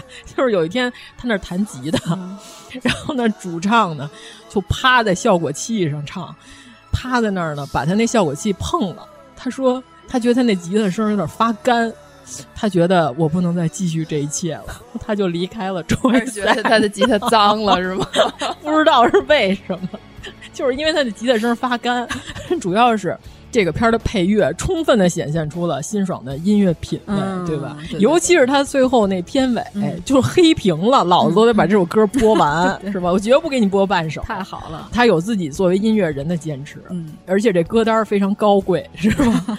很有品位的歌单儿，完全体现出了导演的个人品位、啊！我们非常认同他这种品位，人家不是认为黑身残就是最好的东西，把这些东西结合特别好，这个德彪对是不是和德彪西对？完美的把德彪和德彪西融合在一起。对呀、沈墨弹奏德彪西呀、 我们喜欢的德彪是吧？姓范是吧？这里也有啊，不是没有啊。嗯，对，大家多去看看马大帅吧，是吧？这个汪苏泷说马大帅森了，森了去了 真不啊！错嗯好好看一看这个开源的这几个德鲁伊是吧？ 能把人打成大树。嗯，我那天就看，就赵本山说范伟，你说你骷髅衣裳你也穿上了，是不是？你这脑袋像筷子似的，我都觉得这绝对是他自己编的词儿。酱筷子 脑袋跟酱筷子似的，就是一种酱不是菜，筷子， 是大酱，吧是一种酱的那种块儿，呃，呈深紫红的那些东西，嗯，酱筷子就是很难形容的一种，对吧？ 主要体现在这个酱子。对对对对对，嗯，这太好了，这词儿，我太喜欢马大帅了。我最佩服的就是摄影师，他都没乐， 镜头都挺稳的。嗯，而且辛爽的这个镜头运用的很纯熟，非常纯熟，该怎么样就怎么样。你和另外一部《平原上的摩哎呦，西终于到这儿了吗？哦，那我们接下来要说非常浓烈的对比的另外一部剧。其实本来我们今天还想说说立功的，我觉得立功就是像马大帅的进化版。范德彪的单人 solo，在在过了几年之后，就是立功里的范伟那样，它就是一个流行的快餐剧。嗯，这个平原上的摩西呢是太文艺了，嗯呃，拍这种题材过于文艺了，它有它的立意，有它的深刻的点，他们俩就是两头儿。中间儿最完美的这个平衡就是漫漫长长的的季季节节啊啊，所以漫长的季节好看就在这里，成吧？那咱们妖老师耿耿于怀的 平原上的摩我西，说我这是多灾多难组。嗯，是说董子健原来想进《漫长的季节》这组吗，他要演谁啊？我王不阳知道啊？啊是吗我不知不道，不知道没听说过呀啊，幸亏没有之前他啊，不然我该不爱看了。我还说他是因为进不了这组，所以去了隔壁摩西组嘛。 我说我这组真是多灾多难， 电影就那样，然后这个剧反正呈现出来也有遗憾吧。嗯，但是宝石老舅太好了，宝石老舅董演宝的石太好牛了，哎呦，他那个出场在公园里那倍儿胖那大姐给他介绍对象那块儿太好了，演的就那他皮凉鞋 是 吧？皮凉鞋配上玻璃丝儿的袜子，对，也是时代的眼泪。 他结婚他喝大了，把海清给摁地下那场 戏，我反复看了好几遍呀、 太牛掰了，演的太真了。酒桌被灌酒灌大了，最后去送客， 嗯对对，就是他那重心在胯骨以外三厘米，你知道吗？很难拿 捏。啊就是你看着不像演的，像真大了。啊，后来送人家走，嗯啊，送这些过来给他张罗事儿的这些厂里的友人们走的时候没站住，把海清给抡倒 了，演的太好了，嗯。因为这个剧呢是有原著的，那我就有对比了。因为看过嗯 原著了，你再看剧，我跟妖老师那天也达成了一致，就是海清演的非常不好， 就是觉得这角色可能选人还是有问题。海清这个角色，她是一个传统知识分子家庭出来的女性，她不是那种文艺女疯子，啊啊是知性的。但是她可能在那个时代的背景下，她经历了一些事情，所以她有一些她的想法吧。怎么说呢？就是与时代格格不入，但是又要想办法在这个时代生活下去的这种状态。我觉得他这个剧虽然拍的很长很缓慢，其实也不长，就六集嘛。 是是，那每一集很长，啊对然后都是大长镜头这种的，但是他有的事儿交代的不是特别明白。就是我觉得嗯其实这个故事的原著吧，就是还文学性挺强的，哦就不是特别好影视化。但是它这个影视化出来以后吧，出现了一个比较割裂的是，它前面特写实，整个都嗯拍得特别写实，但是它这结局弄了一个特别文艺的结啊局。对你像那个严老师，他没看过原著，嗯他说他有点没看懂这结局。最后一集我没明白为什么最后这个女孩就激动了，然后就最后被击毙了。我是这块儿有点儿没明白，就因为他跟庄树约好了，嗯他认为这是他一件大事儿，但是庄树呢，哎，我给忘了，他认为改变他一辈子的这么 一其件实事儿，他也不是给后来最后也补充了，其实他不是忘了，但是他就嗯他是就那么说，就那么说，他不嗯想承认，就是其实这个事儿对他来说也是一个挺重要的重事要儿的事儿。他就说我忘了，然后这女孩儿就当时觉得这个在她那个年龄来说，对她就是最重要的事儿。嗯她为了这个事儿骗她爸去那个地儿，然后就发生了一系列的后面改变她嗯命运的这些事儿。嗯结果，然后你告诉我你是忘了，嗯她就不能接受，就激动了。嗯对，而且原著里边儿李斐嗯他是瘫痪了，因为这个车祸。嗯，咱这个故事可能看的人太少了，咱要不要再啊稍介微绍介绍稍微一介下嗯绍一下？呀，那就是剧透了，透吧。其实它也是一个关于命运的嗯故事，并不是说悬疑是主要的要说的事儿。嗯嗯，大概说的也是下岗潮，但是这个剧里边呢，把这个设定设定成了呼和浩特、嗯啊，在内蒙。原著是东北，呃对原著但因还为是东这北个剧的导演是内蒙人，嗯他对内蒙可能觉得环境他更了解，好把握一点，他对这个时代的呈现可能还原度更好一点。而且其实那个时代可能内蒙那个环境跟东北有相似的地方，嗯有连着的部分啊，长条儿长条省口音说的其实也接近啊，接对近嗯啊。其实他演的是西北口音的嘛，宝石老舅这内蒙话学的还可以，有点东嗯西嗯啊。大概剧情呢，就是因为下岗潮，当地呢就是很多人就失去了工作和就业的机会之后呢，再加上当时经济不好，对，嗯所以犯罪率肯定会上升嘛，嗯犯罪率上升了。发生了一个连环的出租车司机被绞杀抢钱事件，而且这个犯罪分子呢，他不要车，只要钱，因为他把这车弄走了，他不好出手，出租车太具有标志性了，嗯，每次还抢不了多少。那出租车司机身上其实也没一块八毛的嘛。原文里写的呢是连环事件，但是在这个剧里头表现好像只有一起，就引起了当地的重视。上面呢就下了这个死命令，这案子必须得赶紧给我破了啊！那肯定的，那引起当地恐慌了都。就是因为这种案件多了之后，出租车司机后面才多了那个铁的防护栏，对吧？咱小时候做那面的这些东西全都嗯没有啊，对吧？就是因为这件事儿之后呢，主人公的这个女孩呢和她爸有一天晚上俩人打车，就是因为阴差阳错的，她身上装了一小瓶汽油，因为她和她的小伙伴说好了，说我晚上我给你点棵圣诞树，你过来看来。她偷了一小瓶汽油，结果她上车之后呢，警察是假扮出租车司机的卧底，她以为这个是妇女协同作案。他就把这个女孩她爸给当成犯罪分子了。半道上呢，就说你下车，然后俩人就拧巴撕巴起来了。这车停在路边的时候呢，有一个开大货的司机疲劳驾驶了，咔一下把这出租车给撞了，把这个女孩直接就给撞残废了。嗯他爸爸过来一看，他女儿受了重伤。原文里写的是，他先过来看了女儿受了重伤，他急了，他过去用一块砖把这个警察给拍死拍死了。啊，他也不知道那个是警察，他不知啊道，嗯嗯就是等于双方都以为对方是歹对徒，对 对哦就是一个这样误会嗯，这个警察呢，剧里演的是他当时就把那警察给弄死了，嗯啊，然后他过来把他女儿救了，然后他就逃走了。等于说，这女孩当年和他比较关系好的小伙伴，这个男主角失联了。他们俩呢，就是过了十几年之后，小男孩长大了，变成了一个警察，他要重新追查这个案子，发现原来是当年和他这个发小有关。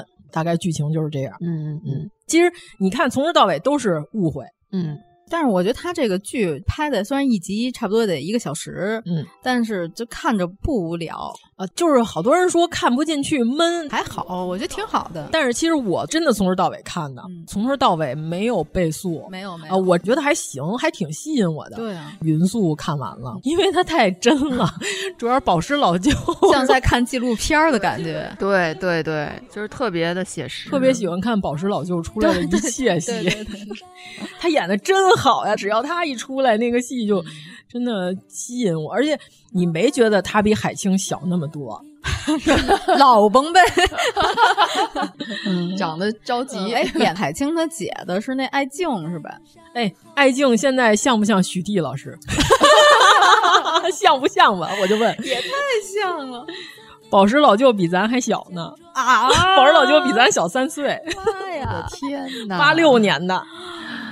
真老成，啊 演董子健他爹， 人靠衣裳马靠 鞍是吧、呃？人配衣裳马配鞍，狗配铃铛跑 得欢。人不捯饬不好看，捯饬完了你再看， 更加没法看。 嗯、哎呀，这演的太牛了，这宝石老舅，哎嗯呀，我觉得他早晚要当影 帝。别说唱了。嗯哎呀、呃，在理工里边，理工里边的音乐总策划都是宝石老舅，是是是啊。你一比，他还是演戏吧， 他跟蒋奇明一样走错赛道了。当你的影帝去，他跟留着长发的大姐夫聊天那些，我都特喜欢看。对呀、啊，他跟大姐聊天的时候也是，哎，现在真有人不认识艾静了，不是很正常啊、嗯。他好久没出来了。艾静是我国算民谣吗？第一批民谣女大姐吧，啊、女大 姐，大姐没有男的， 我为什么要加个女字儿啊？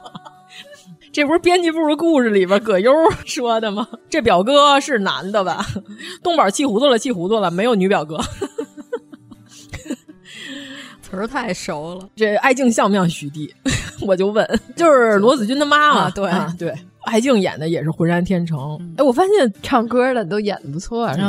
啊，有点东西，周晓鸥对吧、啊？这些歌手怎么摁着这些演员在地上摩擦，是吧？显得这海清也是。看来演员这个职业还是需要经历的， 有经历就好说。海清这个角色吧，如果是年轻的那咏梅老师，我觉得可能比较合 适。嗯嗯啊、 但是咏梅老师太像宝石老舅他妈了， 这岁数有点太参差了。不是，我就说他年轻的时候，啊、就是年轻。轻一点的话，就演这个角色，是我心里就符合原著的形象的。嗯，因为他不是神经质，他是因为经历了一些事情以后，嗯、对她的老公和和她的孩子是这个态度，是因为她的一些经历。 对，而且他一开始他也说了，他说咱们俩不是因为别的，咱们俩就是我碰你的时间合适、嗯、啊，你也别嫌我细，我也不嫌你糙、嗯、啊，咱们俩就这么凑合过日子。我觉得他选择这个宝儿老舅这样一个人，他在。在什么时代都能生活下去，嗯，他就是想找一个这样的人，然后这样他就能踏踏实实的去干他喜欢的，就是看书啊、什么画画啊这些事儿，嗯。嗯其实书里原著里头也是宝石老舅这个角色、啊、挺能适应潮流的。下岗以后，他先是把厂子先接过来什么的，做了一段，后来又去南方又做生意什么的，嗯、就是还是挣了一些钱，当地大款，对，啊、风光过的。怎么海清后来才要跟他离婚？是因为什么来着？就突然的，原著里他们俩是没有离婚的啊、哦，所以这里就是把海清演的这人太各色了啊，对啊，他不是知识分子了，他有点怪异。嗯，我想半天，我说这角色谁能演？嗯，真的挺不好想的。知识分子跟文艺女青年的区别是，知识分子其实是相当理性的，嗯，然后文艺青年是感性的，嗯、就是他们其实是不一样的。我以为他们俩的区别是一个有知识，一没知识， 也可以这么说。我觉得知识的层面可能不一样。嗯嗯 他父亲是教授，其实他出来，他那状态，他照着叶文洁演，可能都比现在强。真的，他不像知识分子家庭出来的，就是太情绪化了，演的反正像个文青那种。对，就是很怪，就是这个人，你是不是你看的时候，你感觉海清这人就是各色，嗯嗯嗯，你就觉得莫名其妙，他为什么要对宝石老舅这样、啊、是吧？宝石老舅对他也不错、啊、这样的是吧？对，而且你看他姐，啊嗯说你就想，那一个家庭出来的，他姐就是个过日子人，怎么他这样啊？因为我大姨就是。就是南京大学的老师嘛，那正经的当年的老知识分子了。我大一也不这样啊，我很不理解这个海清，哎，你让他演知识分子是不是有点难为他了？ 我爷爷奶奶就是传统知识分子啊了，这种家庭，我看我奶奶就是非常理性的，嗯，她很少会有那种感性的那种情感表达，她什么都是特别理性的。比如说她吃个药，她要看啊这个药是什么成分呀，就是她现在九十多岁了，吃个药她也要看啊，就问这个药什么成分啊呀，这成分是什么作用啊，都是这种的，都是非常理性的，就没有歇斯底里的，没有。没有说突然，我今天我要断绝一切，我要去一个没有人认识的地方啊、没有。 从今天开始，我要在呃海拉尔边上建一小木屋，我要盖起我的酒吧，没有这种想法。没有。所以我们刚才聊，我们说那这角色他要不演谁演合适？那谁行吗？那个夏雨的媳妇儿袁泉呀，嗯袁泉有点过于漂亮啊哦。 嗯哎，对，那天妖老师还说呢，他都觉得李斐选秋天有点太漂亮了。啊对，应该再不起眼儿一点儿，是吧？就是跟角色本身就有一些差距，就有点太惹眼了。嗯，对，因为我那天我说，首先他改了原著里李斐是瘫痪了，嗯他失去了和世界直接接触的能力，所以他在那样一个环境里，他很难成长，就是他思想就禁锢在那个时候了，一天到晚躺屋里嘛，然后他每天的生活就是天博吧，给他借书，他就看书，嗯就那个中医院的那个按摩的那个。对，太无聊了啊！然后呢，这里头因为他首先变成了假肢，他能出去到处溜达去了。呃其次呢，他还有工作是吧？他在打印店儿帮人家弄照片儿。那他还长成秋天这样，我天！您这打印店儿周围那小伙子招多少流氓？对呀、追求他的人，尤其是这打印店儿大姐，不得给他介绍个哦四五六七八个对象啊？怎么可能就让他长到十几岁、二十多岁了还没结婚？ 就只是跟孙天博在一块儿啊？那孙天博配得上他吗？配不上啊， 真配不上。啊那里边他增加了一场戏，我觉得那场戏还挺有意思，就是他骑着残模，啊对对被交警给拦下来了，哦说你俩怎么逆行又超速？然后他就是非得让这李斐把这个假腿给露出来给嗯看一交眼警看看。李斐不愿意，嗯然后他还是强行给他撩起来看了，然后博取了警察的同情。嗯然后交警就说：“那下回别这样了，把他俩放走了。啊这场是加的，嗯嗯嗯，对，这个原文里头没有。嗯那你这会儿你就能看得出来，他们俩真不是一个世界的人啊。那如果说他能够自由活动，你可能行动不便，但是你不是不能接触外界，这么好看还那就不合理不成立了。这故事他们俩其实就有点像海清和宝石的这种搭配，就一个特别内敛、特别嗯文艺，一个就是稍微有点社会的这种。其实孙天博原文里都没怎么写，哦原文里也是个轴人，就是后来警察把孙天博控制住了，就是让他问他当年嗯他的在那个原文里头，他就是单纯的喜欢那个呃工具人儿，不是大 叔，对，接近大叔，不是植物人儿。 原文里就是警察就把他逮着了，嗯就问他当年怎么回事儿，人就不招，他连我不知道都不说，就是个轴人。但是这里边感觉有点世故哈，嗯有点油，对对对。改编的有待商榷，你这合理不合理？你改完之后你得想嗯但是想，因为我没看过原著，我就这么纯看，我觉得还好，我觉得这改编我还能接受。啊，你就觉得他已经没有一条腿了，然嗯后他可能觉得就凑合跟这人过了也还行。这个剧里除了说咱们之前说的海清的性格嗯这个塑造有点怪，然后以及说最后一集我觉得有点突兀，嗯，我其他我没有看到任何就让我觉得特别的那个对，尤其是他表现厂区生活的那些戏太真实了，对吧？扔铅球那姐姐跟他说：“ 你爷们儿让人给杀 了。”姐姐当时就挺地上了，是吧？那太真了，演的 就是，我觉得这个戏就是真是群演演的太好了，把这些主要演员反而衬的有点像在演，对吧？反正跟本地人演，你真演不过，你很难演过、啊！你得多牛，你得多能融入啊你得像巩俐那样，是吧？巩俐演秋菊的时候，那不认识巩俐的，真以为她是一当地的村民呢，是吧？你得到那个高度啊！现在你没到，啊姐 姐。呃，就宝石，我就记得他当时剪成那种八九十年代、呃九零年代那种发型吧，啊当时的那种男士发型其实是比咱们现在男士发型两边儿要蓬，就嗯耳朵两边儿要蓬的。你回家去翻 翻家里的别啊 看人看照我片儿，看看我爸都当是年的那照样片的，都是那样。哦嗯就是现在两边儿是要搓上去的，嗯两边儿一蓬起来，特别有那种年代感。哎呀，因为立功里也有宝石老舅、哦演一个混混。嗯呃，但是立功，因为他电视剧基调就这样嗯了，所以反正我觉得平原上的摩西就是第一就是宝石老舅，对对对，演太好了。海清这个真的没演好，董子健真 的以为自己是蒋奇明儿，他是怎么想的，是吧？他演的真的就是一个街头野人，嗯就是也是因为那个时代，演他小时候那小演员演的好啊，啊，他小演员确实是一 愣子。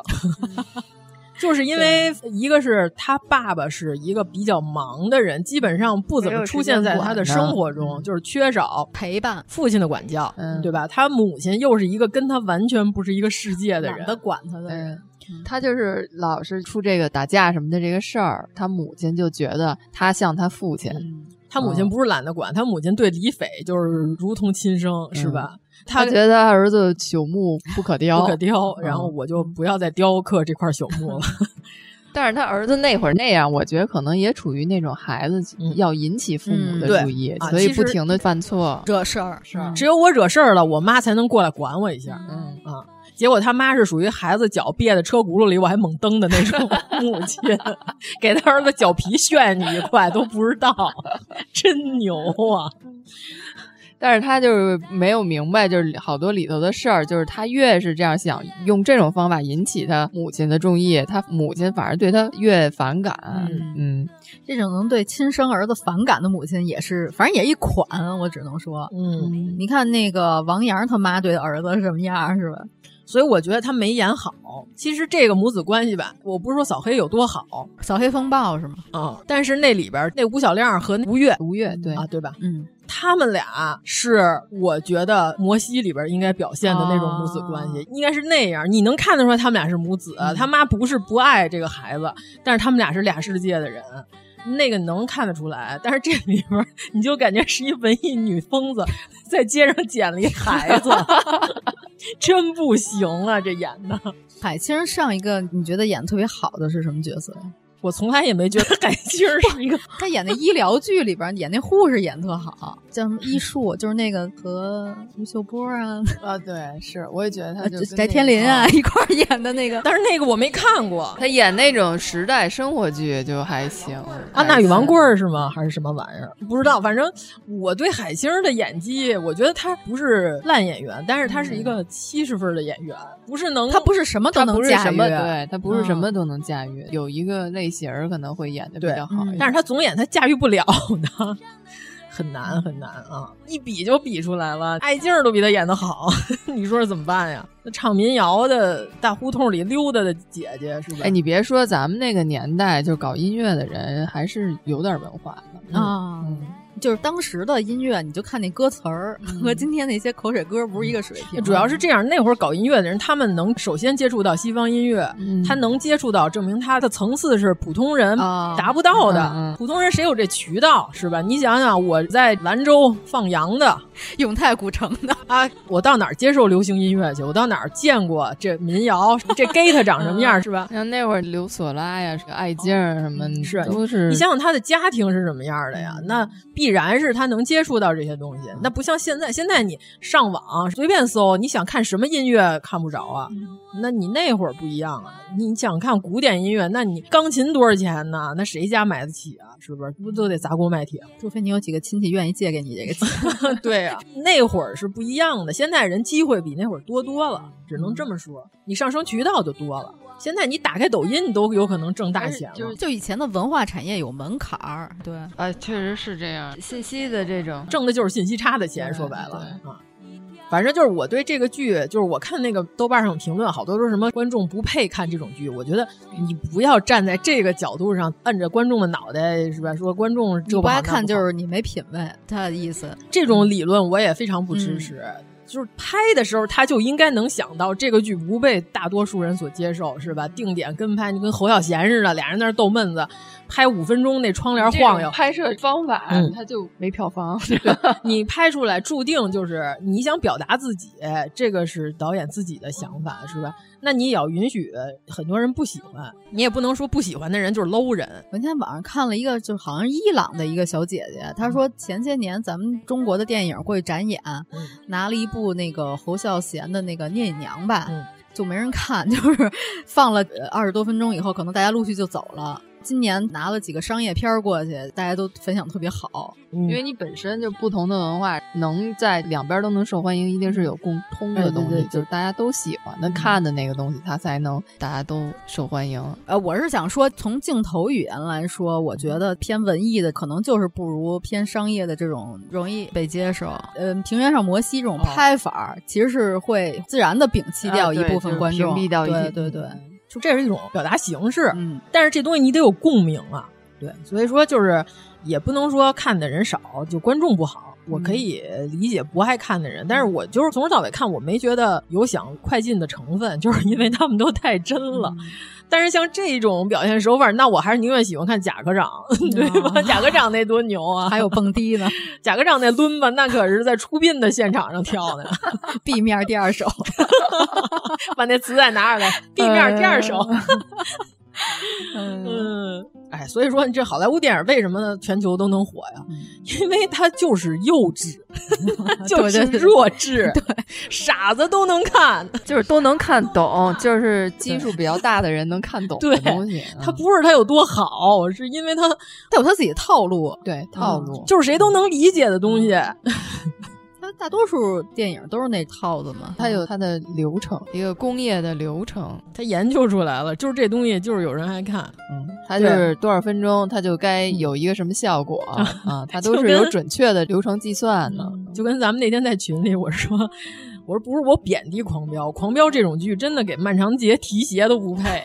然后咱们群里还是说，可是这《漫长季节》收视率没有《狂飙》高。我说那有什么的呀？我说现在香港梁朝伟也没有那江涛火 呀，没有那个 Yaku m o s i n 火呀，那个一条毛线吓死我了，我不知道他要干嘛。哎呀，我的妈呀！它不是火的，就是好的，但是也不代表它不火的就一定是高级的、嗯啊。我觉得《平原上的摩西》有很大的一个问题，就是刚刚妖老师也说了，开头太真实 了，结尾太文艺了，你这个结尾完全不适嗯合，就有点割裂，就不太配套，感觉，嗯，你要不就从头到尾文艺到底，嗯是吧？我就文艺了。你就拍的特飞，你就文艺，你对就留白，嗯对吧？想象空间这对样，但是它又不是，甚至我都觉得海清和董子健的演出都不是这剧最大的问题，我的最大的问题就是最后 没那一看块儿懂啊， 对，就怎因为么就往起拔 了？ 原文嗯就是他跟这个李斐和庄树俩人聊完之后，李斐就说嗯圣经上说摩西只要人的心坚持，海都会为你分开。然后庄树就说我不能分开海，但是我能把这湖变成平原。然后他就把平原烟扔到湖面上了，嗯然后原文就完了。那是一个如此文艺的结尾，你能把它就是影像化吗，对大你把它哥？就是影像化很难。在想什么呢？这导演叫什么？ 哎呀，但我觉得没准这是监制他想这样，刁亦男干的是吧不知道哪个环节出的问题不知道哪个环 节的问题。嗯哎呦，我的天！我觉得你要拍一个电影儿，那你前面就不能那么拍了。对。你要结尾是这样的话，前面就不能那么拍你就现在感觉是什么呀？开头都是贾樟柯在拍，最后一天呢，这贾樟柯不知道为什么没来，然后王家卫说：“要不是我来 吧？”你说这剧，哎呀，害怕呀啊！所以说，《平原上的摩西》看这评分也还比较客观吧，豆瓣七点七啊。所以说，那你平衡了，既文艺又真实又浪漫，那就是《漫长的季节》里的那个结局。啊，这个是大家都能接受的，而且都能看哭了。姜育恒， 哎呦 我是差点儿要往起拔。再回首是一首好歌，嗯，呃立功咱们就小的溜着说，刚才我就说了，立功是这个坐标系的那头儿， 是吧？它是一个合格的一个商业片儿，但是拔不起来。就他一些镜头语言还挺花哨的，我感觉嗯啊，形式挺花哨，看着挺热闹的。尤其是范伟找一帮人给自己送锦旗，嗯自己嗯送锦旗，在门口那出殡的乐队在那儿摆了一阵。我我说我特别喜欢这个构图，但是真的对剧情屁用都 没有啊！就是辛爽的，他那些镜头都是有效镜头，你看得出来，他这些镜头我是要服务于剧情的。倒影是为了干什嗯么？这个里边这导演就是为了炫技，就是你看嗯我这构图，哎呀，你我给你截哪帧都是桌面儿， 然后截下来加个滤镜放网上，有点那。那个钢的琴的意思是吗？但是钢的琴人家是有剧情有形式对是对对有原因的呀，这里真没有任何原因。你说你那饺子馆哦门口愣摆了一阵嗯啊 血腥饺子馆门口这出大病的摆阵是为什 么呢？就是构图是好看啊，我看那评论有人说这导演有构图牛逼症。 哦就是有好多人截了好多张图，你光看这构图，你会以为这是一个大艺术电影，但是你一看剧情呢，还是差点意思。反正我到第六七集还是第七集，就实在有点看不下去了。对他那里边说不清楚的事儿有很多，就是首先范伟也是他媳妇儿跟人跑了，我是觉得到六七集的时候，你这个剧已经播完一半儿了，啊然后你什么事儿其实都你没也展没开对，也没嗯展开。他那里头演他媳妇儿跟人跑了，他没好意思跟他闺女说你妈跟人跑了，还是一个很善良的人，不想让他女儿对他妈有什么，也可能是出于面 啊，对，也是面子问题，就是两层都有吧，显得你爸没本事啊了。那他跟他闺女说的是我把你妈轰走了。问题是这个镜头上面接的是什么呢？范伟在厂区里边澡堂子里还是厕所里，我忘了。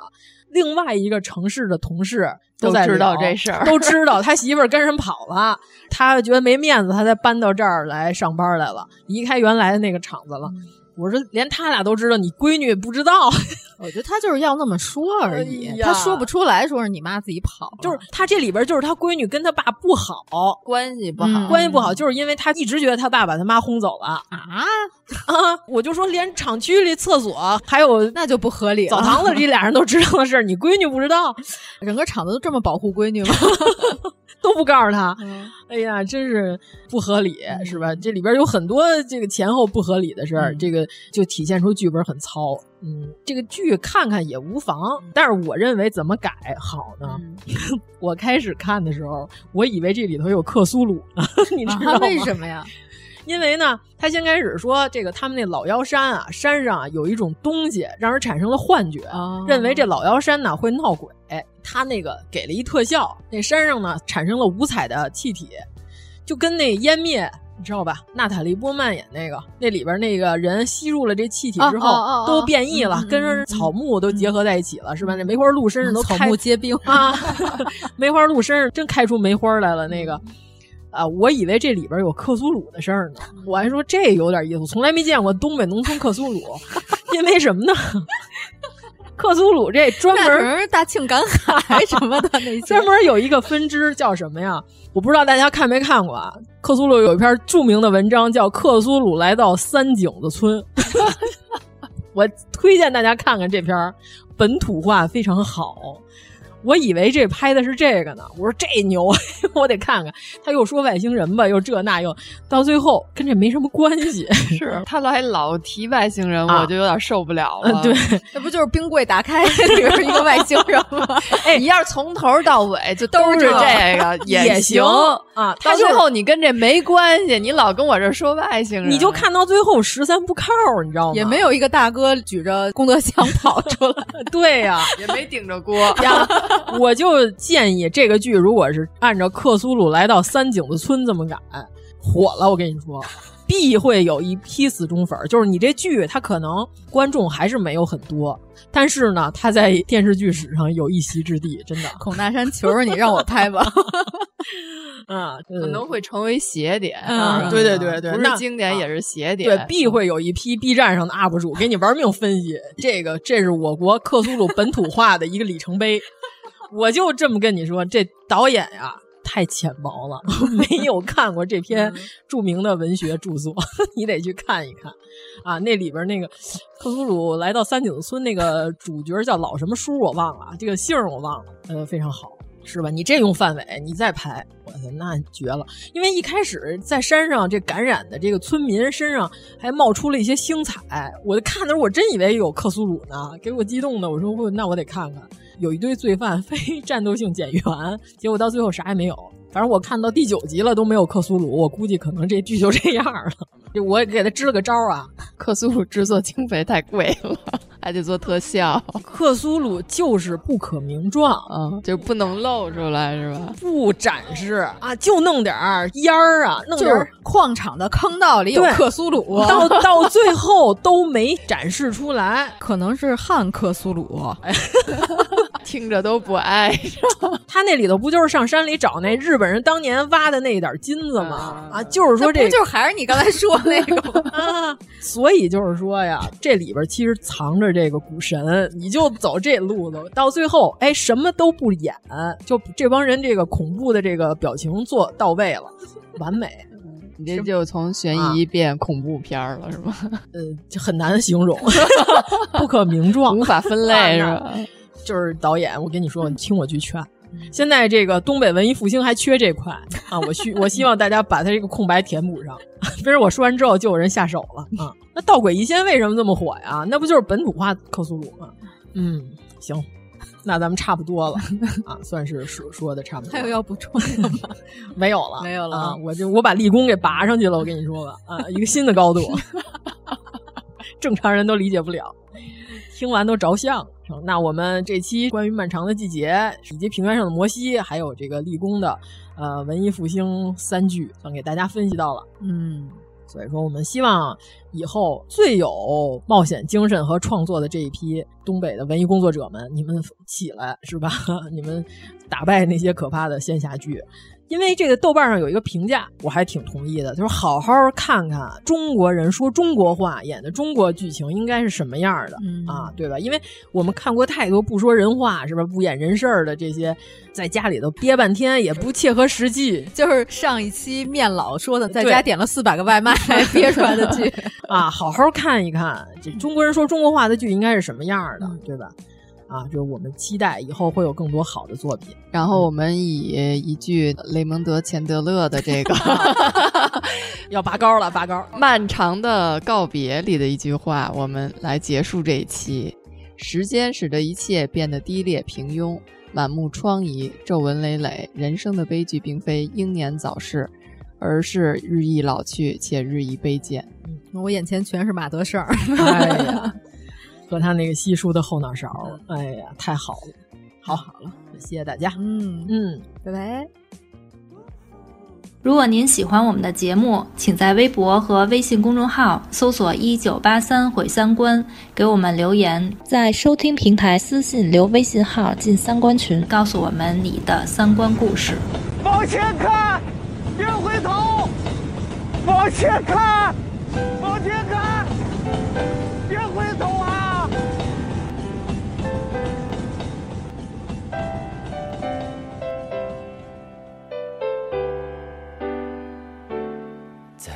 回首，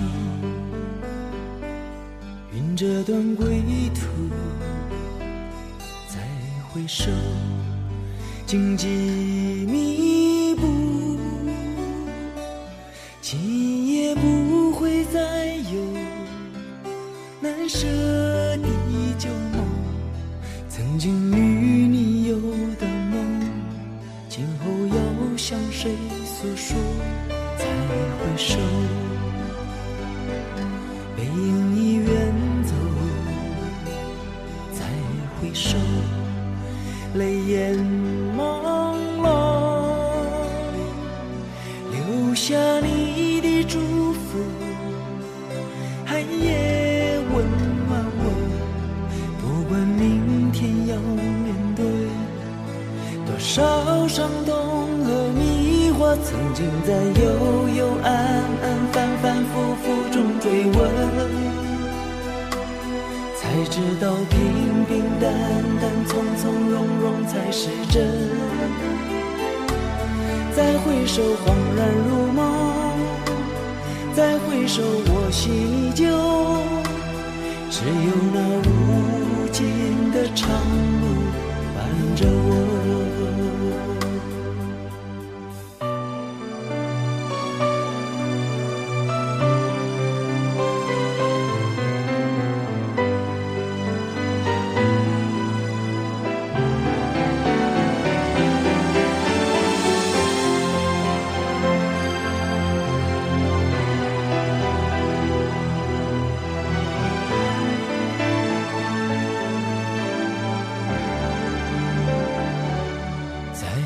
手，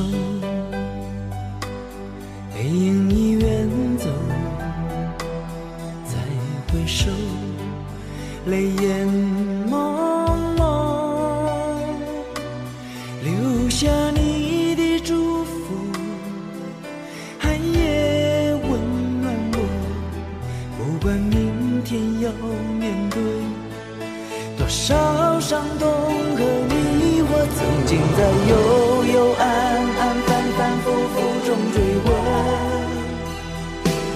才知道平平淡淡、从从容容才是真。再回首，恍然如梦；再回首，我心依旧。